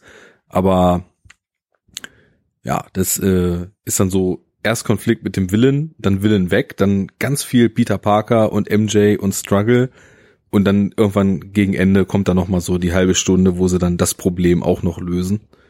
Aber es Lass uns, lass uns aber gerne auch noch mal ein bisschen über die, über die Bösewichte und über die Figuren drumherum sprechen. Ähm, ähm, das bietet sich hier, glaube ich, ganz gut an. Ähm, ich finde, also, ich weiß ja nicht, wie es dir geht, aber ich finde zum Beispiel Doc Ock ist ein ziemlich guter Bösewicht. Hat mir Auf ziemlich gut Fall. gefallen, weil, äh, klar, ist auch hier wieder so ein, so ein, ähm, äh, also ein, ein guter Comic-Bösewicht, ein, ein, ein guter Gegenspieler eines Superhelden, der muss nicht wahnsinnig tiefgründig und deep und äh, äh, mit drei Millionen Problemen sein und vielschichtig sein oder so, damit er für mich gut funktioniert. Ähm, da kann auch primär böse sein, aber was dann wo, wo es schon anfängt gut zu werden, ist, wenn eben im, im nächsten Halbsatz nicht heißt, er ist böse, weil er ist böse, sondern wenn nach dem Weil noch mal ein bisschen was anderes kommt. Und ich finde es hier zum Beispiel, das ist schon ganz nett gemacht, dass er, ähm, dass es so ein bisschen so, so Größenwahn damit reinspielt, dass dieses Experiment halt scheitert, dass auch er mit Schuldgefühlen leben muss, genauso wie Peter Parker, weil er durch sein Zutun dafür gesorgt hat, dass er einen sehr wichtigen Menschen in seinem Leben verloren hat. Plus dann eben diese eigentlich auch ganz nette Komponente, dass diese Tentakel so ein bisschen auch ihn beeinflussen und, und diese, diese KI, die da drin steckt, irgendwie anfängt auch mit ihm zu sprechen und er da die Kontrolle auch so ein bisschen verliert, um sich dann schlussendlich dann wieder zu seiner Menschlichkeit zu besinnen und dann da so, so unterzugehen. Das ist schon, das finde ich schon ganz okay, um dafür zu sorgen, dass der Typ einfach Banken überfällt und dem Spider-Man seine Geliebte entführt. So, das reicht, um solche Sachen zu motivieren, finde ich. Auf jeden Fall. Und das ist, ich meine, gerade Villains sind ja jetzt, was heutige Superheldenfilme betrifft, so der absolute Knackpunkt, weil es da ja selten was gibt, wo man das Gefühl hat, okay, das finde ich jetzt interessant und das gibt mir jetzt genug, als dass das die ganze Handlung tragen könnte. Und das funktioniert als Figur schon auf mehreren Ebenen. Alles, was du gesagt hast, sind ja einzelne Facetten, die in der Figur stecken. Und ich finde gerade, dass er eben eigentlich auch als jemand ist, angelegt ist, der was Gutes bewirken will, Mhm. der eigentlich die Probleme der Menschheit lösen will, der ein brillanter Wissenschaftler ist. Der sympathisch ist. Ja, genau. Dann kommt, ist sowieso total schade, dass Alfred Molina kaum noch bemerkenswerte Rollen jetzt heutzutage spielt, weil ich den wirklich immer sehr gern gesehen habe. Anderes Thema. Dadurch, dass du ihn als diese gute Figur, die dann quasi auch durch, naja, diese, die parasitäre KI dann eben fremdgesteuert wird, angelegt hast, und dann im entscheidenden Moment, das ist ja auch ein Payoff dessen, was er eigentlich für eine Figur gewesen ist, dass er sich dann tatsächlich im letzten Moment noch auf sein, auf seine Güte zurückbesinnt und dann eben doch noch das Richtige tut, aber auch nicht aus heiterem Himmel, sondern aus einer Entwicklung heraus. Mhm. Und all das, was er tut, was ihn motiviert und was die Ereignisse sind, die ihn dann zu den weiteren Handlungen bringen, ist eben auch in dem Gesamtplot total gut verankert. Wie das dann eben mit der Osborne Corporation ineinander greift, mit dem Tritium, was er braucht, was ihm nur Francos Figur liefern kann und dann äh, Francos schon im ersten Teil etablierter Hass auf Spider-Man Ja. und so hast du dann eben nicht nur im Kontext des Films, sondern im Kontext dieser ganzen entstehenden Trilogie ganz viele Querverweise, wo auch in einem größeren Stil vielleicht nicht unbedingt initial gedacht wurde, aber wo geguckt wird, was haben wir denn bis jetzt eigentlich schon etabliert und daraus dann eben auch ein stimmiger Plot geschnürt wird. Deswegen funktioniert das für mich als Figur gut und auch als Triebkraft der Handlung, naja, Triebkraft und ähm, logische Schlussfolgerung gleichzeitig. Also es, es ist immer so ein Neben und Geben in dem Plot. Mhm. Und mit dem Kobold im ersten Teil ist es eigentlich auch so. Ich meine, da hast du ja auch die Persönlichkeitsveränderung, ist alles so richtig schön äh, Silver Age Kram, ne? Immer aufgrund der bösen Wissenschaft Mhm. geht Ja, alles ja, schief, ja. ne? Wobei, es war sogar Bronze Age, ne? Silver war ja, als man einfach nur Quatsch gemacht hat eine ganze Zeit lang, wegen dem Comics Code und so weiter. Da siehst du, hier sind wieder die Noobs am Werk. Keine Ahnung von dem, was ich vor 25 Sendungen mal erzählt habe. Ich, ich liebe, ich liebe ja einfach immer so zum Thema Wissenschaft und dafür liebe ich Comics einfach so unfassbar. Es ist so Ähm, herrlich, ja. Weil, äh, kennst du die Ursprungsgeschichte, also die, die, die Held-Entstehungsgeschichte vom ursprünglichen Flash? Nee, Dem, dem ist nämlich irgendwie, wenn ich das richtig verstehe, ne, auch da wieder mit irgendwie Sternchen und in der Fußnote, ich äh, bin ja auch nur ein Noob, was das angeht. Ich meine mal gehört zu haben, dass Flash entstanden ist, weil ihm irgendwie ein Regal mit Chemikalien, also auf ihn raufgefallen ist und dann ich weiß nicht, ob das sogar noch ein Blitz zusätzlich eingeschlagen hat, aber das ist halt auch so, so, bestimmt. du bist ja Chemiker, ne? Du weißt ja, wie das funktioniert. Da kommt so ein Haufen Chemie, man rutscht mal aus, man stolpert da so rein in so ein Regal und zack, bist du irgendwie schneller als das Licht. Ganz normal. klar. Normal. It's rocket science, baby. Ja. ähm, Ja, ist gut. Also, und das ist also diese wundervolle Naivität, dass irgendjemand mit irgendwas in Kontakt kommt und dann verändert er sich halt Ja. ganz maßgeblich. Das ist schon schön. Ja. Das ist auch so eine Naivität, die mag ich auch daran. Ja, aber eben auch so schön, äh, du, du hast schon vom Kobold gesprochen, im ersten Film einfach auch mit Willem Dafoe besetzt und das ist mir jetzt in der Wiederholungssichtung auch nochmal aufgefallen, dass es echt sehr, sehr schade ist, dass die leider, leider so ein, so ein krasses Plastikkostüm für ihn da und auch diese Plastikmaske für ihn ähm, designt haben. So der, der, Ja. der, also die Momente ohne Maske sind eigentlich die viel, viel besseren, weil Willem Dafoes Gesicht einfach so, so, weißt du, grüne Schminke und zack hast du Ja. einen Kobold. Also Das, das Ganze, also ich meine, das ist natürlich schwierig, weil ihn nur anzumalen hätte so stark irgendwie 60er Jahre Camp rauf beschworen. wäre Wahrscheinlich. natürlich nicht gegangen. Aber, das Gesicht ist einfach fantastisch und sein Ja. Spiel, wenn er doch da dieses Selbstgespräch mit sich im Spiegel und der Kobold Ja. versus Osborn und das ist doch, das macht doch Spaß.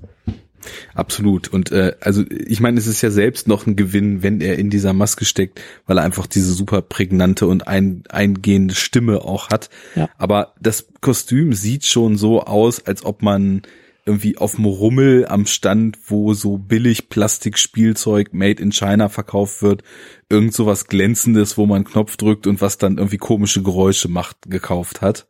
Und das sieht wahlweise in der gebastelten Version wie auch in der CGI-Version nicht unbedingt besser aus. Das ist schon schade, aber trotzdem, weil, weil man ja das Glück hat, ihn eben auch noch häufig ohne Maske zu sehen, in Selbstgesprächen oder in so irren Anwandlungen, wie er da zum, zum äh, Dinner oder Thanksgiving Dinner äh, zu Gast sein soll, in der großen Zusammenführung und dann sieht er plötzlich den Cut an Peters Arm. Also das sind so Momente, wo Defoe auch alles ausspielt, was er drauf hat und natürlich auch extrem dick aufträgt, aber das verträgt sich eben auch mit dieser Gesamtstimmung wieder so gut. Und Ja. wenn es einer kann, dann er. Ja. Und äh, so dieses, da, da wird dann auch die Bezeichnung comichaft überzeichnet, genau zu dem, was sie sein soll eben. Ne? Das ist dann Ja. auch total comichaft, aber genauso äh, macht's eben dann auch Sinn und macht auch Spaß zu sehen, weil er einfach da die Intensität hat, um das entsprechend zu verpacken. Ganz wichtig auch noch, äh, den ich zumindest kurz erwähnen möchte, ist natürlich J.K. Simmons, der einfach fantastisch in dieser Rolle ist.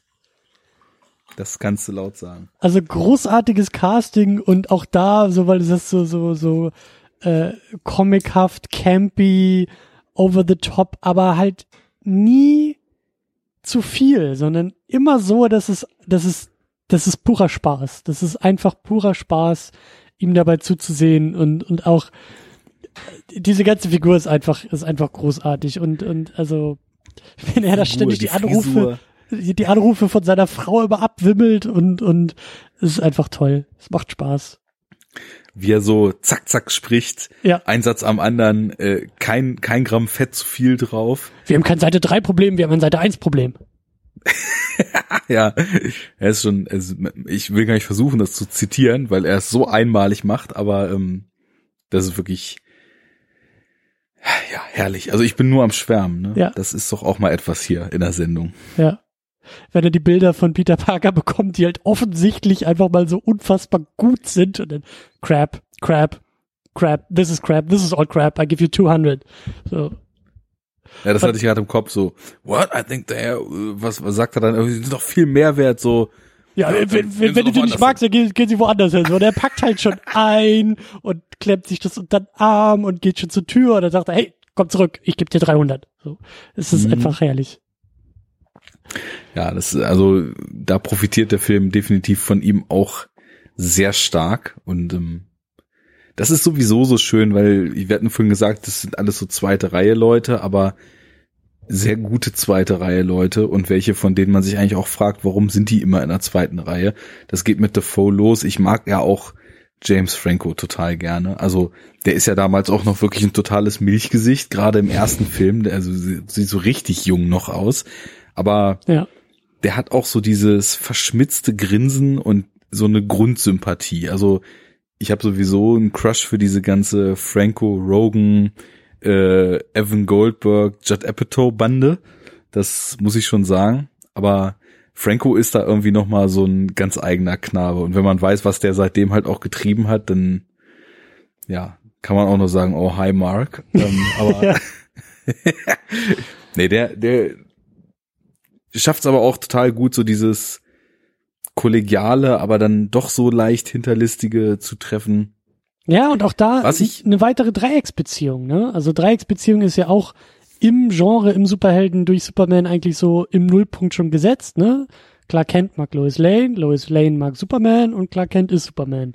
Und hier ist es halt bei Spider-Man das spiegelt sich ja hier, ja. Genau, äh, also überall, wo er ist, hat er diese, diese, diese Doppel- oder Dreiecksbeziehung. So, er sitzt im Daily Bugle vor seinem Chef und sein Chef will von Peter Parker Bilder über Spider-Man, damit er halt irgendwie Scheiße über Spider-Man drucken kann. So. Da sitzt er schon mal zwischen den Stühlen, weil gleichzeitig, ne, tut er was Schlechtes für sich, aber kriegt dafür Geld, um seine Miete zu bezahlen.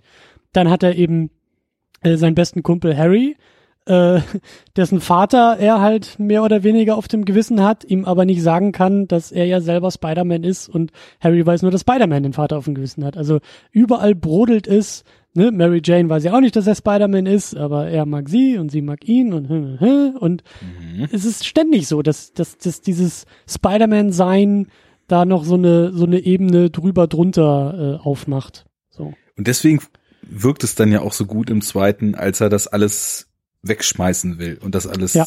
niederlegen will. Das, das ist, geht im ersten Teil schon los, dass diese ganzen Spannungen etabliert werden und dann zahlt sich das eben richtig aus. Ja, was ich ein bisschen schade finde, wo wir bei MJ eben auch äh, schon mehrfach waren, dass die echt oft und in beiden Filmen dann doch ziemlich krass nur zur Scream Queen degradiert wird. Ja, Also ja, die Charaktermomente, die sie hat, finde ich, sind definitiv die schwächsten von allen. Also sie, sie kommt schon kaum so über diesen Love Interest Faktor hinaus. Also um, klar versucht er dann so ein bisschen ihr mit, mit ihren Träumen als Schauspielerin und sie schafft's ja dann auch und daraus entstehen dann auch wieder Konflikte, weil natürlich Peter es nie hinschafft, weil er immer wegen Spider-Man zu spät ist und so weiter. Das gibt ihr natürlich schon zumindest etwas, was über den Status von sie ist anwesend und alle begehren sie hinausgeht, aber so gut wie viele Figuren eben auch in ihren verschiedenen Eigenschaften getroffen sind, da finde ich sie dann doch recht platt geschrieben. Das ist sogar noch sehr wohlwollend. Also mir ja. ist das, mir ist das echt sauer aufgestoßen bei der Sichtung, dass ähm, da sind wir einfach von, das, das, wir sind schon weitergekommen. Also die letzten 15 Jahre sind wir, was so, was so Filme, Filmromanzen, Filmbeziehungen, aber auch Film, äh, oder, oder, oder Superhelden-Romanzen angeht, das ist schon, also Peter Parker ist ein kompletter Stalker. Das ist auch, also Anfang der 2000 hat man gedacht, das ist total süß, was er da macht, aber das ist, äh, das ist furchtbar. Er glotzt ja die ganze Zeit nur hinterher. Äh, denn, denn wenn die sich mal irgendwie unterhalten, so, dann stellt sich raus, dass er schon mit fünf ihre Theaterstücke gesehen hat und seitdem irgendwie in sie verliebt ist und alles irgendwie von ihr aufsaugt und äh, sie vergöttert ohne Ende und das hat halt, also das ist komplett ungesund und wird aber in dem Film immer eher so als süß abgetan. So, oh, hm, sie lacht ja immer alles nur so ein bisschen weg und oh, hm, ja, mm.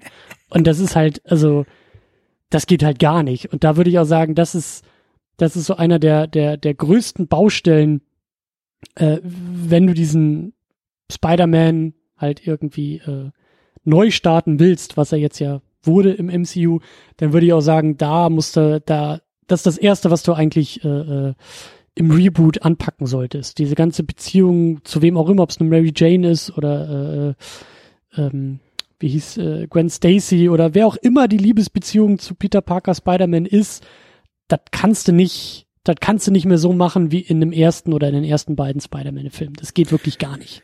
Ist ja zum Beispiel auch was, was in der Ultimate Spider-Man Comic-Reihe dann eben auch anders gemacht wurde. Also da ist dann auch, ich weiß gar nicht, ob es dann MJ oder Gwen Stacy ist. Ich glaube Gwen Stacy, aber die ist dann ja auch eher so tough und badass und eigenständig und äh, weiß, was sie will und hat deutlich mehr Charakter, als das jetzt hier MJ im Film hat. Also da gehen, denke ich mal, die Entwicklungen auch schon in eine richtige Richtung. Ja. Aber das ist sehr, sehr flach hier, ja.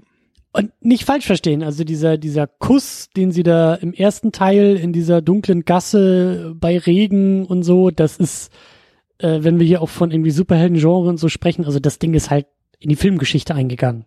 Also da gibt's ja Zitate und Parodien und, und, und, also jeder kennt diese Szene. So, egal, äh, ob du irgendwie Spider-Man-Comics gelesen hast oder nicht, so diesen, diesen Moment, äh, äh der ist halt wahnsinnig wichtig und der ist halt auch unfassbar gut als filmische Inszenierung so.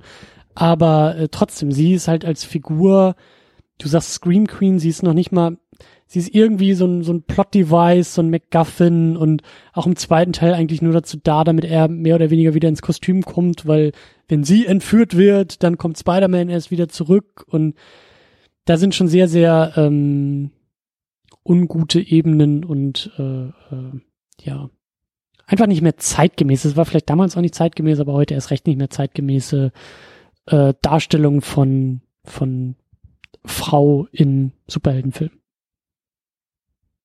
Ja, äh, oder generell im Film. Ja. Ja, stimmt, stimmt. Das braucht man gar nicht so spezifizieren. nee, ähm, es ist ein leider etwas größeres Problem. Eine, eine Figur, eine wichtige Figur, die wir noch äh, die ich zumindest ganz kurz noch erwähnen wollte, weil auch da, ich weiß nicht, wie die Vorlage da vielleicht äh, schon schon aufgebaut hat.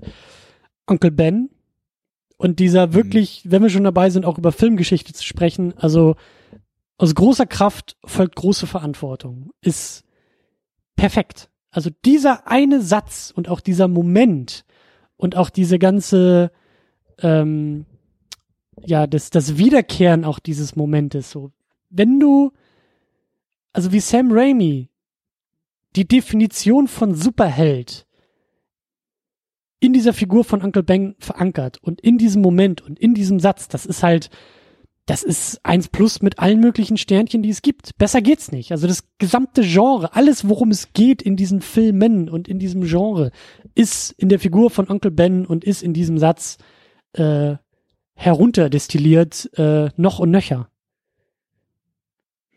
Dem ist nichts hinzuzufügen. Also ich sehe das genauso.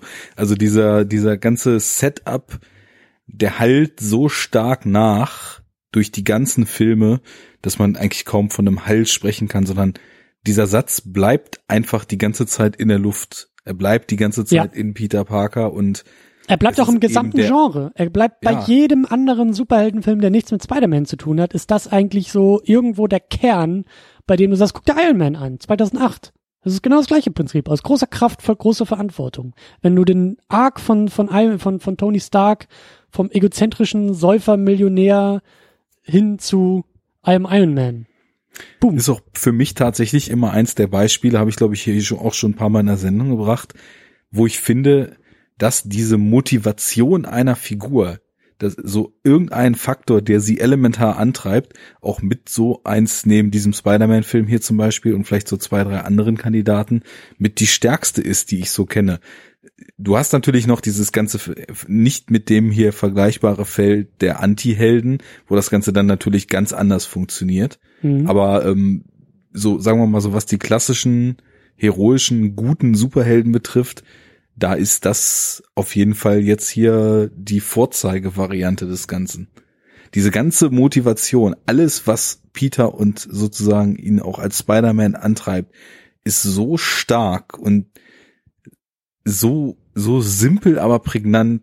Man verliert das nie aus dem Hinterkopf und es wird eben auch so schön durch die Handlung mitgeschliffen. Du fragst dich nie, warum macht er denn das jetzt? Ja. Niemals, auch nur im Ansatz. Also immer wenn er handelt, kannst du das auf diese Maxime zurückführen, die Uncle Ben da eben gegeben hat und die Schuldgefühle, die er hat, dass er es direkt nicht beachtet hat und direkt ist den schlimmsten Effekt, der überhaupt dabei hätte rauskommen können, haben kann. Ja. Und ja, das, das ist äh, einfach, das sind Storybeats, die so sitzen, dass man da wirklich so allgemeingültig was draus ableiten kann. Und ich finde, die sitzen halt auch so krass, dass, dass dieser Amazing Spider-Man äh, gefühlt diese zwei Stunden Filmlaufzeit versucht auf Krampf ja nicht nochmal irgendwie diesen Satz zu erwähnen.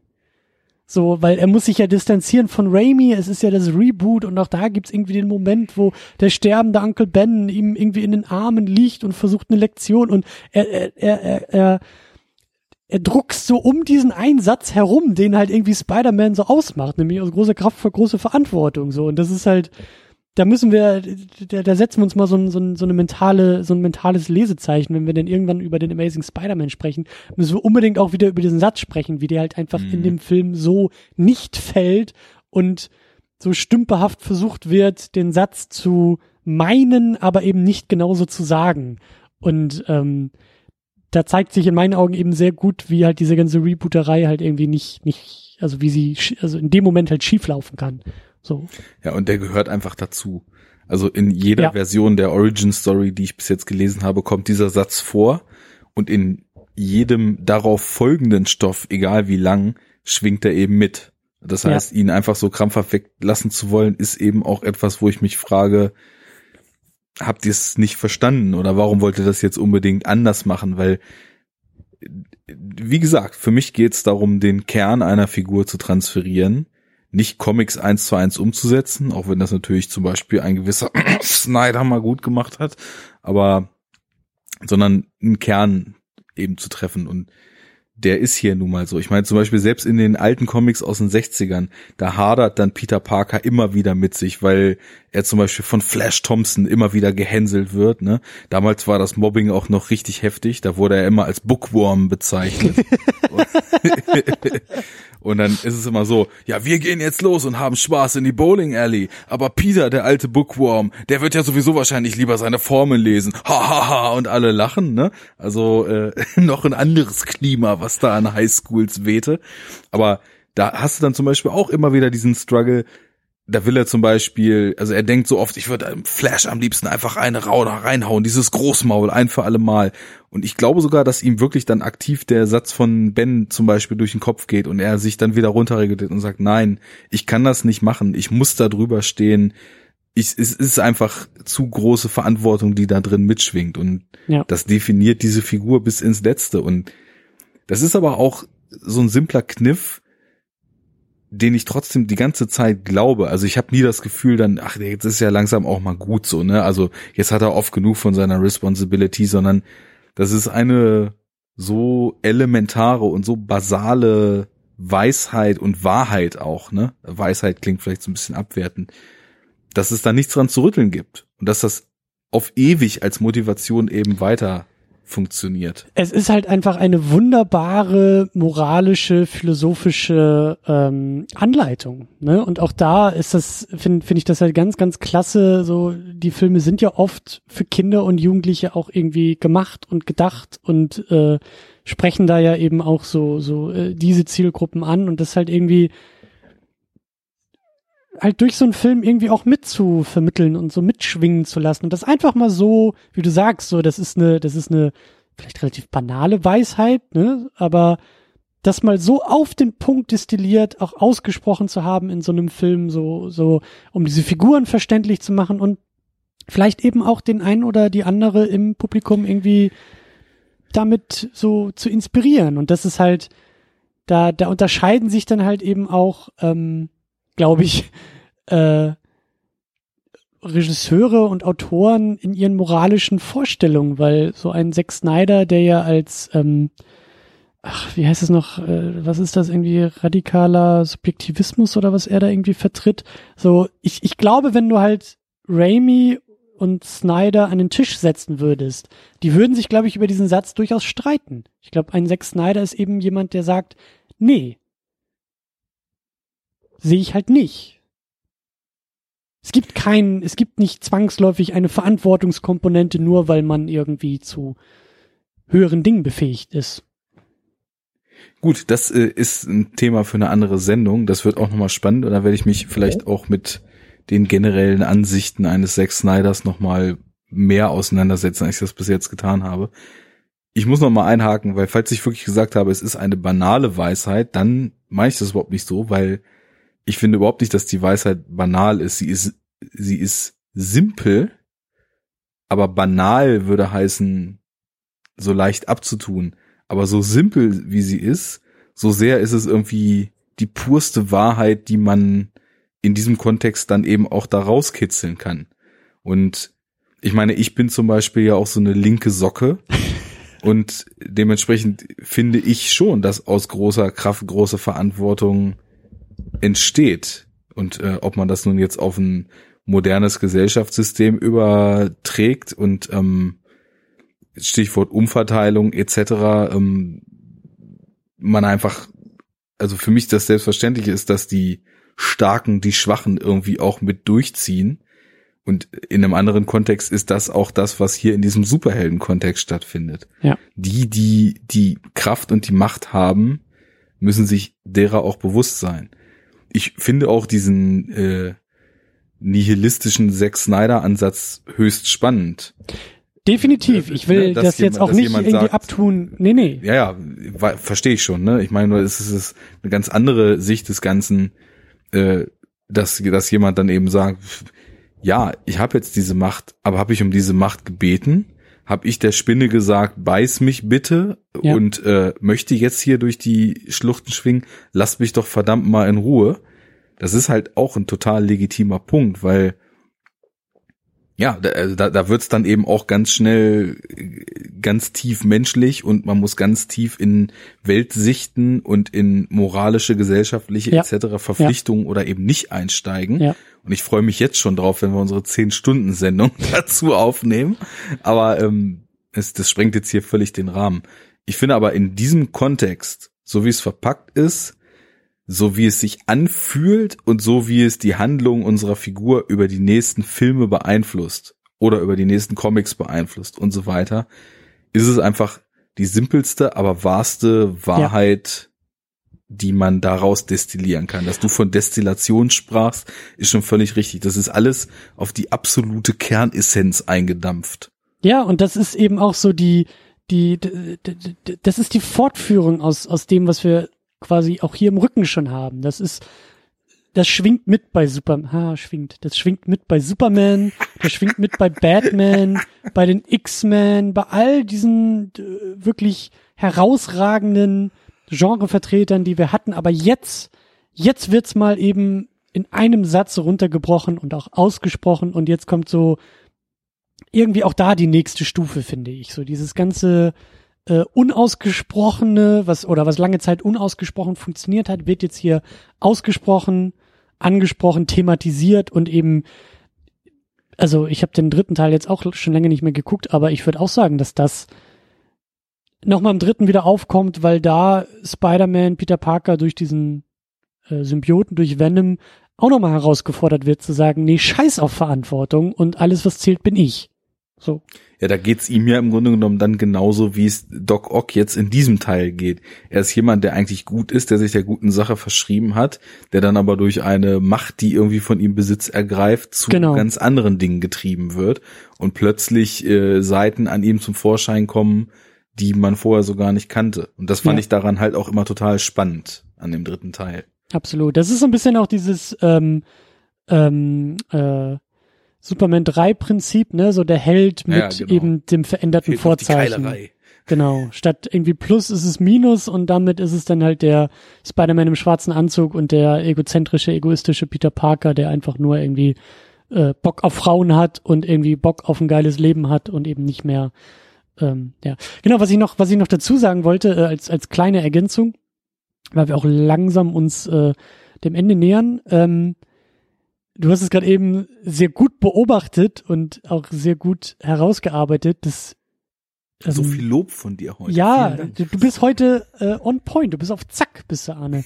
Man merkt, dass dir der Film aber auch sehr, oder die Filme auch sehr äh, zugetan sind, denn ähm, Peter Parker Peter Parker, der in den 60ern als Bücherwurm, als, Achtung, jetzt kommt ein Schimpfwort, als Nerd bezeichnet wurde, mhm. ja, und ein Nerd war und lieber irgendwie an seinem äh, ähm, hier Spider-Web-Shooter äh, rumgebastelt hat, anstatt halt irgendwie mit den coolen Kids um die Häuser zu ziehen. So. Jetzt haben wir aber das Problem, dass in der heutigen Zeit Nerds cool sind und das, was Peter Parker eigentlich so als außerhalb irgendwie seiner Peer Group stehend definiert hat, das würde ihn in der heutigen Zeit eben als absoluten Mittelpunkt dieser Peer Group definieren, denn alle Leute, die irgendwie Brille tragen, Comics kennen, äh, irgendwie noch basteln, Videospiele spielen, äh, Boardgames, so, das ist halt mittlerweile alles cool geworden. Das ist nicht mehr so Außenseitermäßig.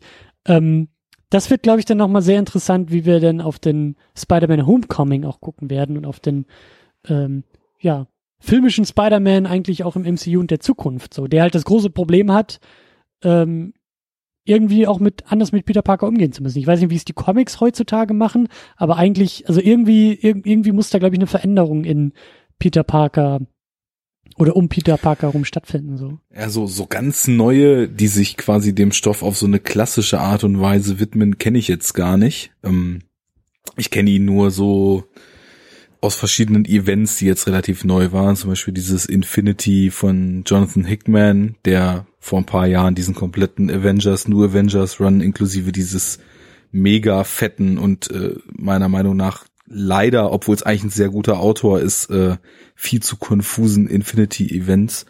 Da taucht Spider-Man auch kurz auf und ist eigentlich eher so ein arrogantes Arschloch.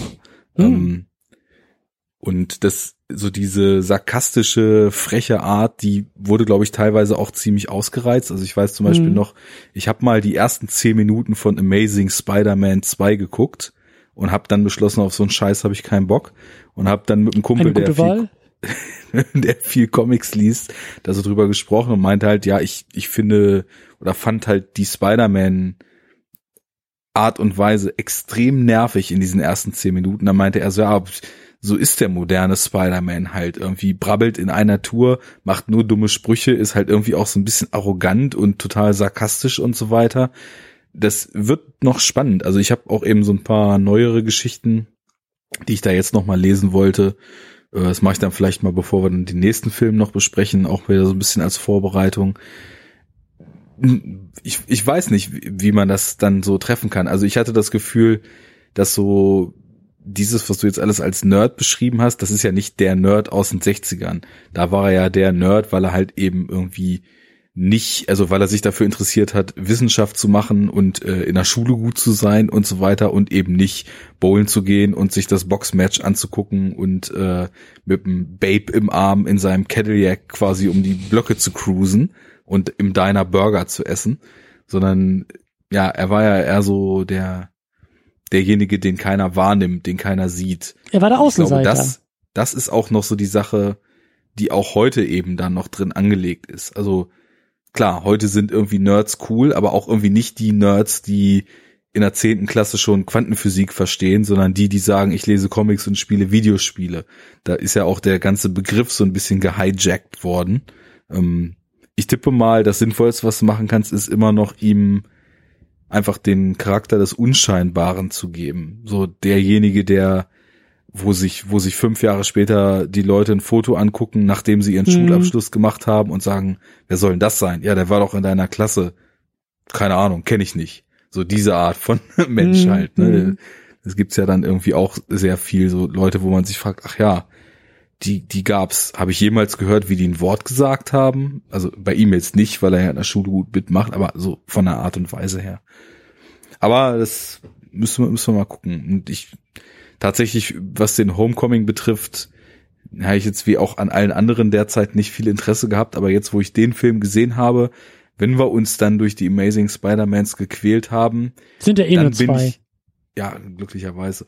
Dann bin ich an dem Punkt, wo ich glaube ich auch sagen werde, okay, jetzt interessiert es mich aber irgendwie doch, was man dann in der nächsten Inkarnation damit wieder macht, weil es muss irgendeine Daseinsberechtigung geben. Und du bist ja schon relativ stark in unserem Jahresrückblick bei Second Unit für den Film in die Bresche gesprungen. Also mal gucken, was da so bei rauskommt.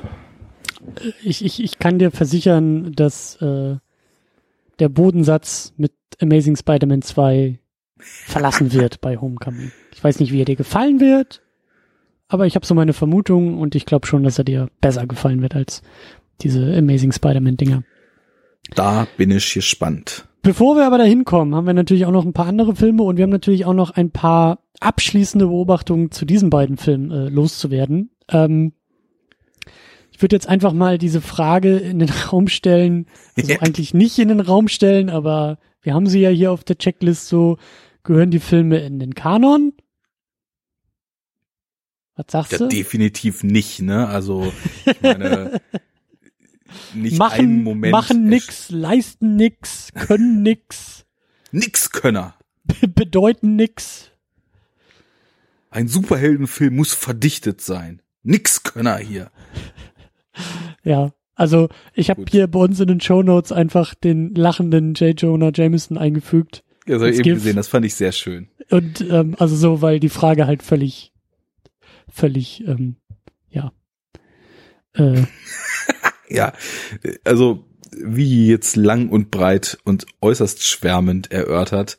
Für mich ist der auch in seinen oder gerade in seinen Motiven das super im Held klar herauszuarbeiten und trotzdem nicht die Bodenhaftung zu verlieren, ziemlich einmalig und wir haben jetzt gar nicht so viel, bis auf unsere leichten Anwandlungen am Anfang, was das Schwingen durch New York und so weiter betrifft, darüber gesprochen, was der technisch macht, weil wir uns jetzt wirklich, glaube ich, mhm. sehr stark auf so diverse andere Aspekte gestürzt haben. Was ja, viel, viel Figuren, ne? Wir haben, glaube ich, ja. selten so intensiv über Figuren in diesen Superheldenfilmen gesprochen. Ja.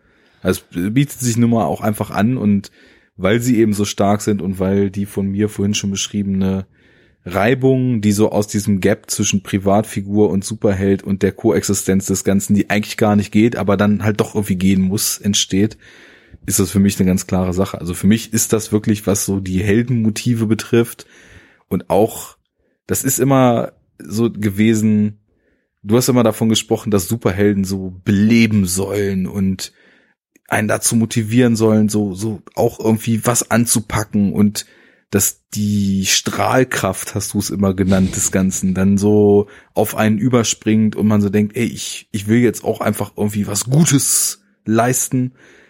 Das habe ich nur sehr bedingt immer empfunden bei den ganzen Beispielen. Und bei dem Film empfinde ich das eben. Da ist das, das ist wirklich also so eine Magie. Mhm.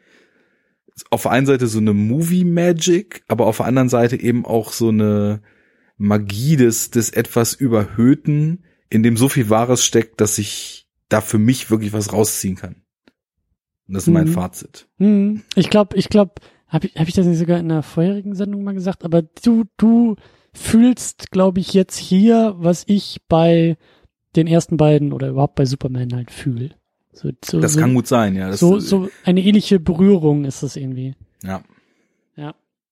Und äh, aber nicht falsch verstehen, also für mich ist Spider-Man auch ganz weit äh, da oben anzusiedeln, wenn nicht sogar vielleicht direkt unter meinem heißgeliebten Superman, weil Sam Raimi äh, reiht sich hier ein in die Hall of Fame der Superhelden-Regisseure wie schon gesagt, mhm. mit ganz viel Herz, mit ganz viel Können, mit ganz viel Verständnis und Beobachtung und eben auch Spaß und, und Freude an der Sache äh, widmet er sich dem, dem Helden und dem Thema.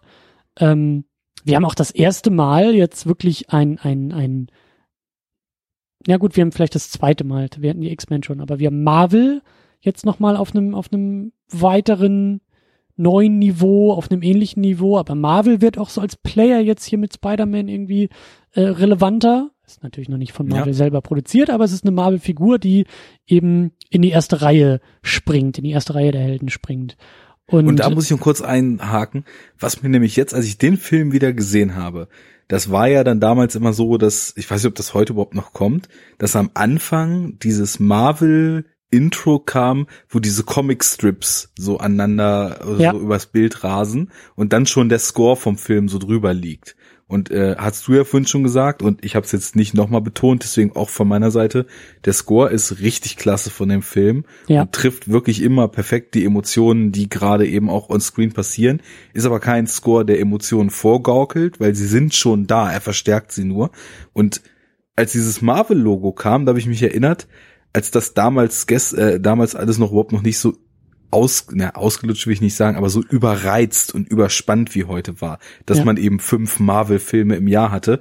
Da hat dieses Intro bei mir richtig so ein so ein Kribbeln verursacht. So du, ich, ich, ich, ich habe das in Vorbereitung, bevor wir hier die Sendung gestartet haben, habe ich das auch nochmal auf YouTube in Dauerschleife angemacht. Überhaupt dieses ganze Spider-Man-Theme, was von Danny Elfman mhm. gemacht wurde, ja. äh, dieses, dieses, äh, wie du sagst, ne, diese Intro-Credits, aber auch, es sind auch noch Opening-Credits, die da laufen.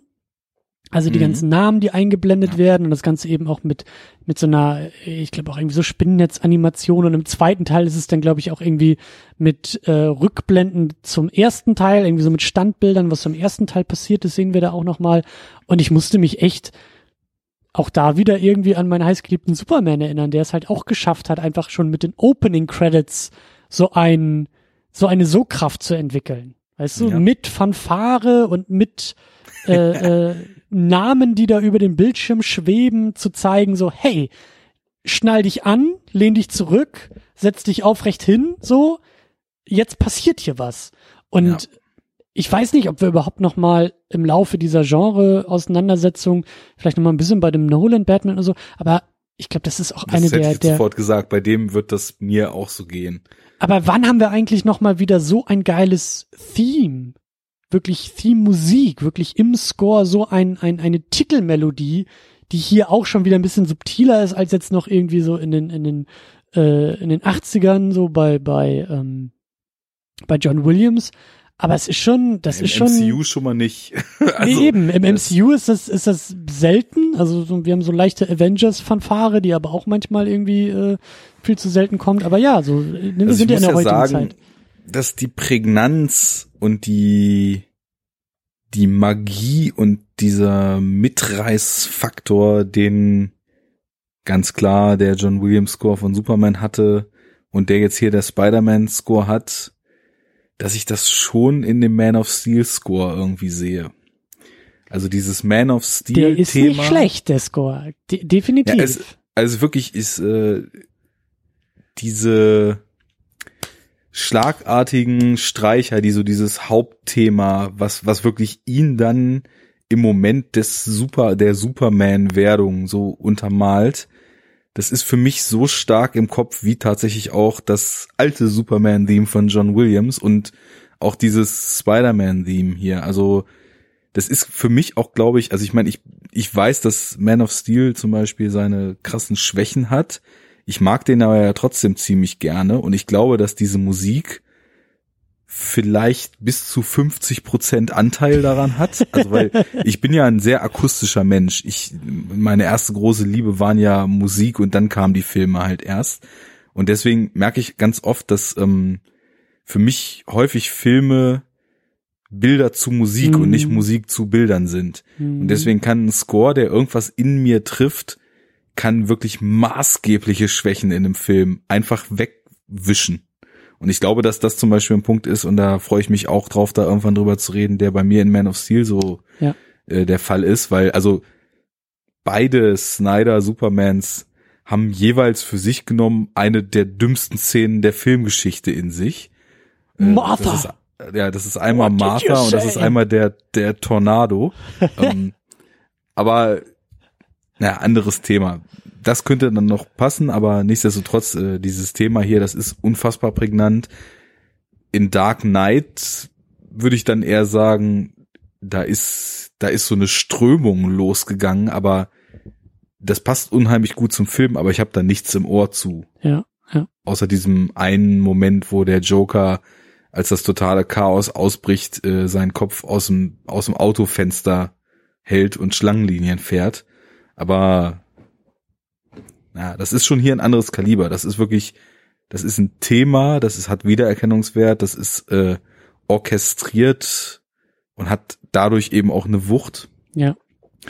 Und das geht so einher mit diesem Marvel-Intro, was damals noch für, für etwas stand. Und da, da, weißt du, da geht dieses, was wir am Anfang besprochen hatten, dieses da geht es los. Da fangen wir schon an, durch die Häuserschluchten zu schwingen, obwohl wir sie noch ja. gar nicht sehen und obwohl wir noch gar nichts von Spider-Man sehen, aber wir hören das schon. Wir hören ja. schon diese Energie und diese Bewegung und diese, diese Bilder, die später kommen, die werden da schon indirekt quasi in der Musik vorweggenommen. Das, das funktioniert einfach. Das ist so, das ist so ein, ein, ein Guss, so eine Sogkraft. Mhm. Und äh, ja, wir müssen, wir müssen langsam zum Ende kommen, weil wir können eigentlich noch zwei Stunden weiter schwärmen. Wir könnten das würde, eigentlich ich, noch tatsächlich funktionieren. Heute, ja, ja. Also, selten ist es so, dass die Superhero Unit irgendwie sagt, wir müssen mal zum Ende kommen. Ähm, ich bin echt auch sehr gespannt und freue mich auf den auf den dritten Spider-Man. Den schieben wir noch ein bisschen nach hinten. Da haben wir in der Zwischenzeit noch ein paar andere Sachen, die wir aufholen und dann kommen wir irgendwann mal wieder zurück. Äh, aber wir werden, wir machen ja weiter und in der nächsten Ausgabe machen wir auch wieder ein Double Feature. Ich glaube, wir machen das Gegenstück zu diesem Double Feature, was so Qualität und ähm, Schwärmereien angeht. Äh, wir machen, was machen wir denn? Wir machen Daredevil und Elektra. Genau. 2003 und 2005. Das passt ja jetzt natürlich nicht ganz in unseren streng chronologischen Ablauf, aber du hast dir das ja überlegt und ich gehe da voll mit, weil das passt von der Machart der Filme unheimlich gut zusammen, weil das sind, mhm. wie ich finde, zwei schnell und lieblos runtergekurbelte Filme, die im Fahrwasser dieses unheimlichen Spider-Man-Erfolgs irgendwie versuchen wollten, die Superheldenwelle zu reiten. Das passt natürlich auch irgendwie schon von den Figuren her, weil ich meine, Elektra und Daredevil ist ja über dieses Defenders-Universum auch irgendwie verbunden. Ich habe keine Ahnung, ob die Filme da überhaupt irgendwelche Connections aufmachen oder nicht. Aber lass uns das einfach mal so machen und dann äh, schauen wir mal, ob da vielleicht ein Muster zu erkennen ist, was sich dann in Kandidaten wie Fantastic Four, Catwoman, Ghost Rider und so weiter äh, noch hm. weiter beobachten lässt. Hm. Marvel heißt auch vor dem MCU nach Spider-Man, nach X-Men nicht zwangsläufig etwas Gutes. Nur weil Marvel draufsteht, nur weil es ein Marvel-Held ist. Wie mit den Comics. ja. Ja. Ähm, wir müssen so, vielleicht. Sack zu. Ja, wir müssen vielleicht, was mir jetzt gerade erst einfällt, wir müssen dann vielleicht, das machen wir nochmal irgendwie off-air oder so, Ähm, oder vielleicht tauschen, teilen wir das aus dem Sinn. Aber es gibt, glaube ich, zwei Schnittfassungen von Daredevil. Ich glaube, da gibt es auch irgendwie noch so einen Extended Cut, Director's Cut. Ich glaube, der soll ein bisschen weniger schlimm sein. Ich weiß nicht, welche DVD ich hier stehen habe und was da so drauf ist und wie die irgendwie so, dass irgendwie denn beide Fassungen sind oder irgendwie nur eine. Aber werden wir mal schauen. Das ist auf jeden Fall, könnte, könnte auch Gesprächsthema, könnte auch Bes Gesprächsbedarf einfach sein, wie diese äh, Schnittfassungen sind. So gibt's da vielleicht einen weniger schlimm Daredevil und einen ganz schlimmen Daredevil oder so. Das werden wir alles sehen. Und Elektra habe ich auch noch nie gesehen. Da bin ich sehr gespannt drauf, vor dem habe ich große Angst. Ähm, ja. Weil, äh, ja. Ja. Ich glaube, ich habe noch mehr Angst und noch mehr Vorfreude auf Catwoman. Aber da kommen wir auch noch hin. Äh, bei Elektra gibt's übrigens auch Kinofassung und Director's Cut. Müssen wir der mal Unterschied schauen. ist, der Unterschied ist nur, dass bei Daredevil der Unterschied 29 Minuten sind. und bei Elektra drei. Na gut, da werden wir noch mal ein bisschen recherchieren. Ähm, vielleicht, vielleicht müssen wir einfach unterschiedliche Fassungen gucken. Das wäre auch noch mal witzig. Der eine guckt die Fassung, der andere guckt die Fassung und dann äh, vergleichen wir mal so die Hausaufgaben. Aber schauen wir mal. Und werden der eine ein ist, bisschen ist sauer auf den anderen, weil er 29 Minuten mehr leiden musste, ne? oder weniger. Vielleicht ist es auch tatsächlich dann eine bessere Fassung. Ne? Vielleicht muss der 29 Minuten, also muss man die 29 Minuten noch dazu erklären, um die anderen äh, verstehen zu können. Okay, also wenn jetzt der eine 128 Minuten sieht und darin weniger leidet als der andere, dann hat er ja sozusagen 99 Minuten weniger gelitten anstatt 29 mehr. Das wird zu kompliziert. Wir sind keine Mathematiker, wir sind Filmpodcaster. Wir sind keine. Nerds, wir sind keine Peter Parkers. Genau. Bookworm, rechne das aus. Gut, also äh, wir finden das noch irgendwie raus, aber äh, könnt ihr ja selber auch noch mal irgendwie schauen, was für einen Daredevil ihr vielleicht im Regal stehen habt. Es ist auf jeden Fall nicht der, der gerade bei Netflix in Serienform unterwegs ist. Es ist die Filmfassung mit Bad Flag. Ich meine natürlich mit Ben Affleck, mit Bad, nee, mit F Devil. Egal, egal. Wir finden das schon raus. Wir gucken die beiden Filme dann beim Genau. nächsten Mal. Wir Juti. sind wieder da. Die Superhero Unit ist wieder da. Schaltet beim nächsten Mal ein, wenn es heißt Daredevil, Elektra, besprochen von Steinerman, Steinerman, Friendly Neighborhood Guiderman. Auf Wiedersehen. And scene.